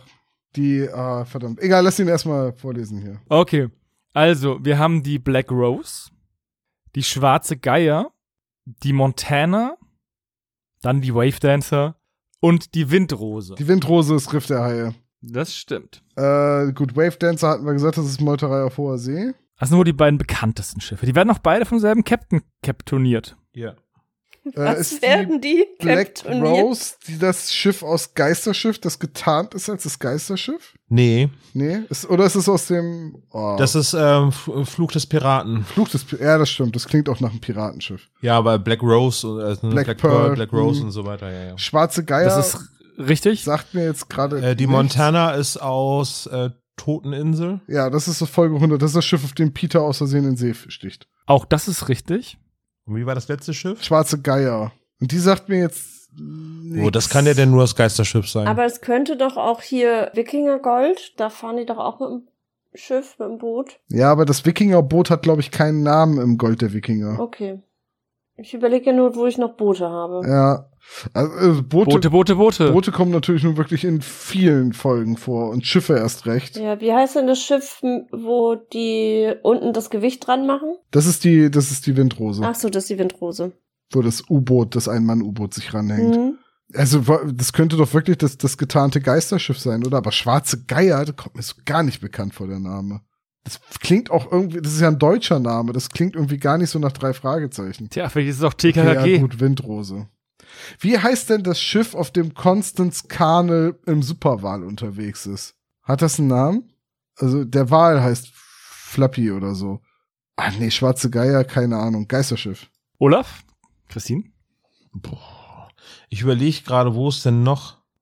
Die hatten doch auch noch ein Boot, als die, die diesen versunkenen Schatz und da ist doch irgendwie auch so ein, so ein komisches Ungeheuer als aufblasbares Boot irgendwie unterwegs. Nee, ich, ich weiß es, ich weiß es, ich weiß es. Letzter Call, danach macht die Frage zu. Dann hau raus. Ist das nicht eine Gesch wo die, wo müssen die denn die Geschichte erzählen, äh, wo es um Piraten, ist, ist es der rote Pirat? Ja, das ist der rote Pirat. Boah, die habe ich gar nicht auf dem Schirm. Sehr gut, Olaf. Da müssen die doch erzählen, wie, äh, wie der rote Pirat damals hier in der Gegend und äh, ja, ja, mit Douglas Welbert, ganz großartig. Haben wir noch nicht besprochen, warum eigentlich nicht? Weil es eine alte Folge ist und wir uns viele alte Folgen aufheben. Ah, okay, verstehe. Bis sie noch älter werden. Nächstes Jahr zu meinem Geburtstag. Ja. Die sind wie Wein. Aber das hätte ich nicht mehr auf dem Schirm gehabt. Tja, Olaf ist halt einfach alt. Der hat damals als Kabinenjunge auf der Schwarzen Geier angeheuert. Nee, aber ich hab, musste auch an alte Folgen denken, weil du gesagt hast, dass es ein deutscher Name ist und das ist eine Sache, die Leonore Puschert ja gerne gemacht hat, dass sie quasi die Namen eingedeutscht hätte. Ich glaube, heute würde sie ja, was heißt Geier? Vulture. Vulture, ja. Vulture, ja. Stimmt, die würde einfach Black Vulture heißen. Das klingt auch nach einem viel cooleren Namen für ein Schiff als Schwarzer Geier. An den Tanken bekommt man weiße Voucher. Was, wird das jetzt ein, ein Kastagnetten-Moment? Also, ihr habt alle Fragen richtig beantwortet. Ich bin ein bisschen geknickt. Das ist sehr gut. Der Tag wird immer besser. Ich gehe zu Hause und überlege mir für die nächsten Folgen einfach noch viel fiesere Fragen. Und seien Sie ganz ehrlich, Sie werden etwas weinen. So leise. Ich weine immer ganz laut, dass meine Nachbarn auch was davon haben. Hervorragend. Sie meinen die ganzen anderen Superschurken. ja. Also, ihr Lieben, also nein, nein, nein. Also, ihr Penner, Christine, wir sprechen uns. Ciao. Auf Wiederhören. Ja, ja, tschüss. Das weiß kaum jemand, aber Dr. Knobel wohnt auch in der 666 Hastur Plaza. aber nicht dreimal hintereinander Hastur sagen. Hastur, Hastur, ne? Gut. Christine, äh, ich finde, du hast Servo mehr als würdig vertreten. Vielen, vielen Dank. Ich hoffe, du konntest damit Vorlieb nehmen, dass, also, das war okay, dass jetzt nur zwei von uns an deinem Geburtstag zugegen waren. Ja, war okay. Aber wir haben ja dafür das Quiz gerockt. Das stimmt, ja. Das war Blondie Power. Das war Blondie Power. ich soll abmoderieren, ne? Jetzt fügen Sie hier bitte die Abmoderation ein. Sehr gut. Was wird die nächste Folge, Olaf? Die nächste Folge wird die dritte Folge aus unserem Voting Justus Peter Bob werden. Was das sein kann, wissen wir selber noch nicht. Lasst euch überraschen. Es wird auf jeden Fall die Justus-Folge werden. Da fallen mir ja so einige ein. Sehr gut. Ich, ich bin sehr gespannt auf die Justus-Folge. Der Superpapagei, ne? Christine, ich find's super schön, dass du wieder mit dabei warst. Gerne wieder. Wir gehen jetzt noch ein Stück von deinem Geburtstagskuchen essen. Hm, ich hab oh, gebacken. bitte, hast du jetzt den Kuchengag gemacht? Ich hab, ja, aber es ist Christines Geburtstag, da gibt's halt wirklich Kuchen. Das stimmt. So. Ich nutze ja jede Gelegenheit. Was denn für Kuchen? Blechkuchen, aber dreierlei Sorten. Blechkuchen? Das klingt so, als wenn das der Lieblingskuchen von Ritter Rost wäre. Nee, aber so, so lecker Streuselkuchen so. Ah, ja, ja. Mhm. Ja, äh, sehr lecker. Ich bin leider zu weit weg. Ach, kommst vorbei. Ich meine, ja. So weit ist das nun auch nicht. Das stimmt, ja. Gut, dann mache ich mich jetzt auf den Weg. In einer halben Stunde bin ich da. Ne? Dann setz schon mal das Teewasser auf. Das war der SSP mit der Folgenbesprechung zu Auf tödlichem Kurs. Viel Spaß hatten wir bei der Besprechung. Danke fürs Zuhören und bis zum nächsten Mal. Ciao. Bis nächstes Mal. Ciao, ciao. Tschüss.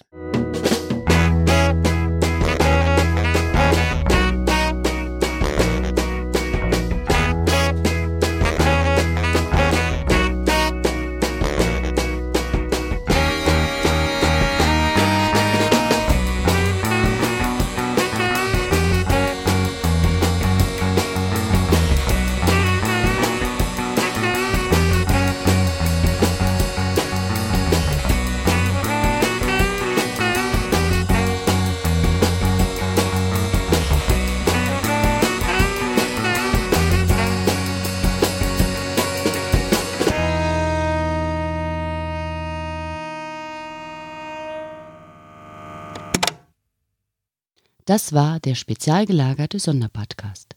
Ihr könnt die Jungs unterstützen über patreon.com slash spezialgelagert oder über paypal.me slash spezialgelagert. Der SSP bedankt sich recht herzlich bei Dr. Orgel für das tolle Intro und der Station Voice Heinz Kreinbaum. Der SSP ist ein Hobbyprojekt und steht in keinem Zusammenhang mit Kosmos oder Europa. Ihr findet den SSP auf Facebook, Twitter und Instagram, jeweils unter Spezial gelagert sowie auf YouTube. Außerdem könnt ihr die Jungs auf dem SSP Discord-Server antreffen. Alle Links findet ihr natürlich auf der Webseite spezialgelagert.de. Bis zum nächsten Mal.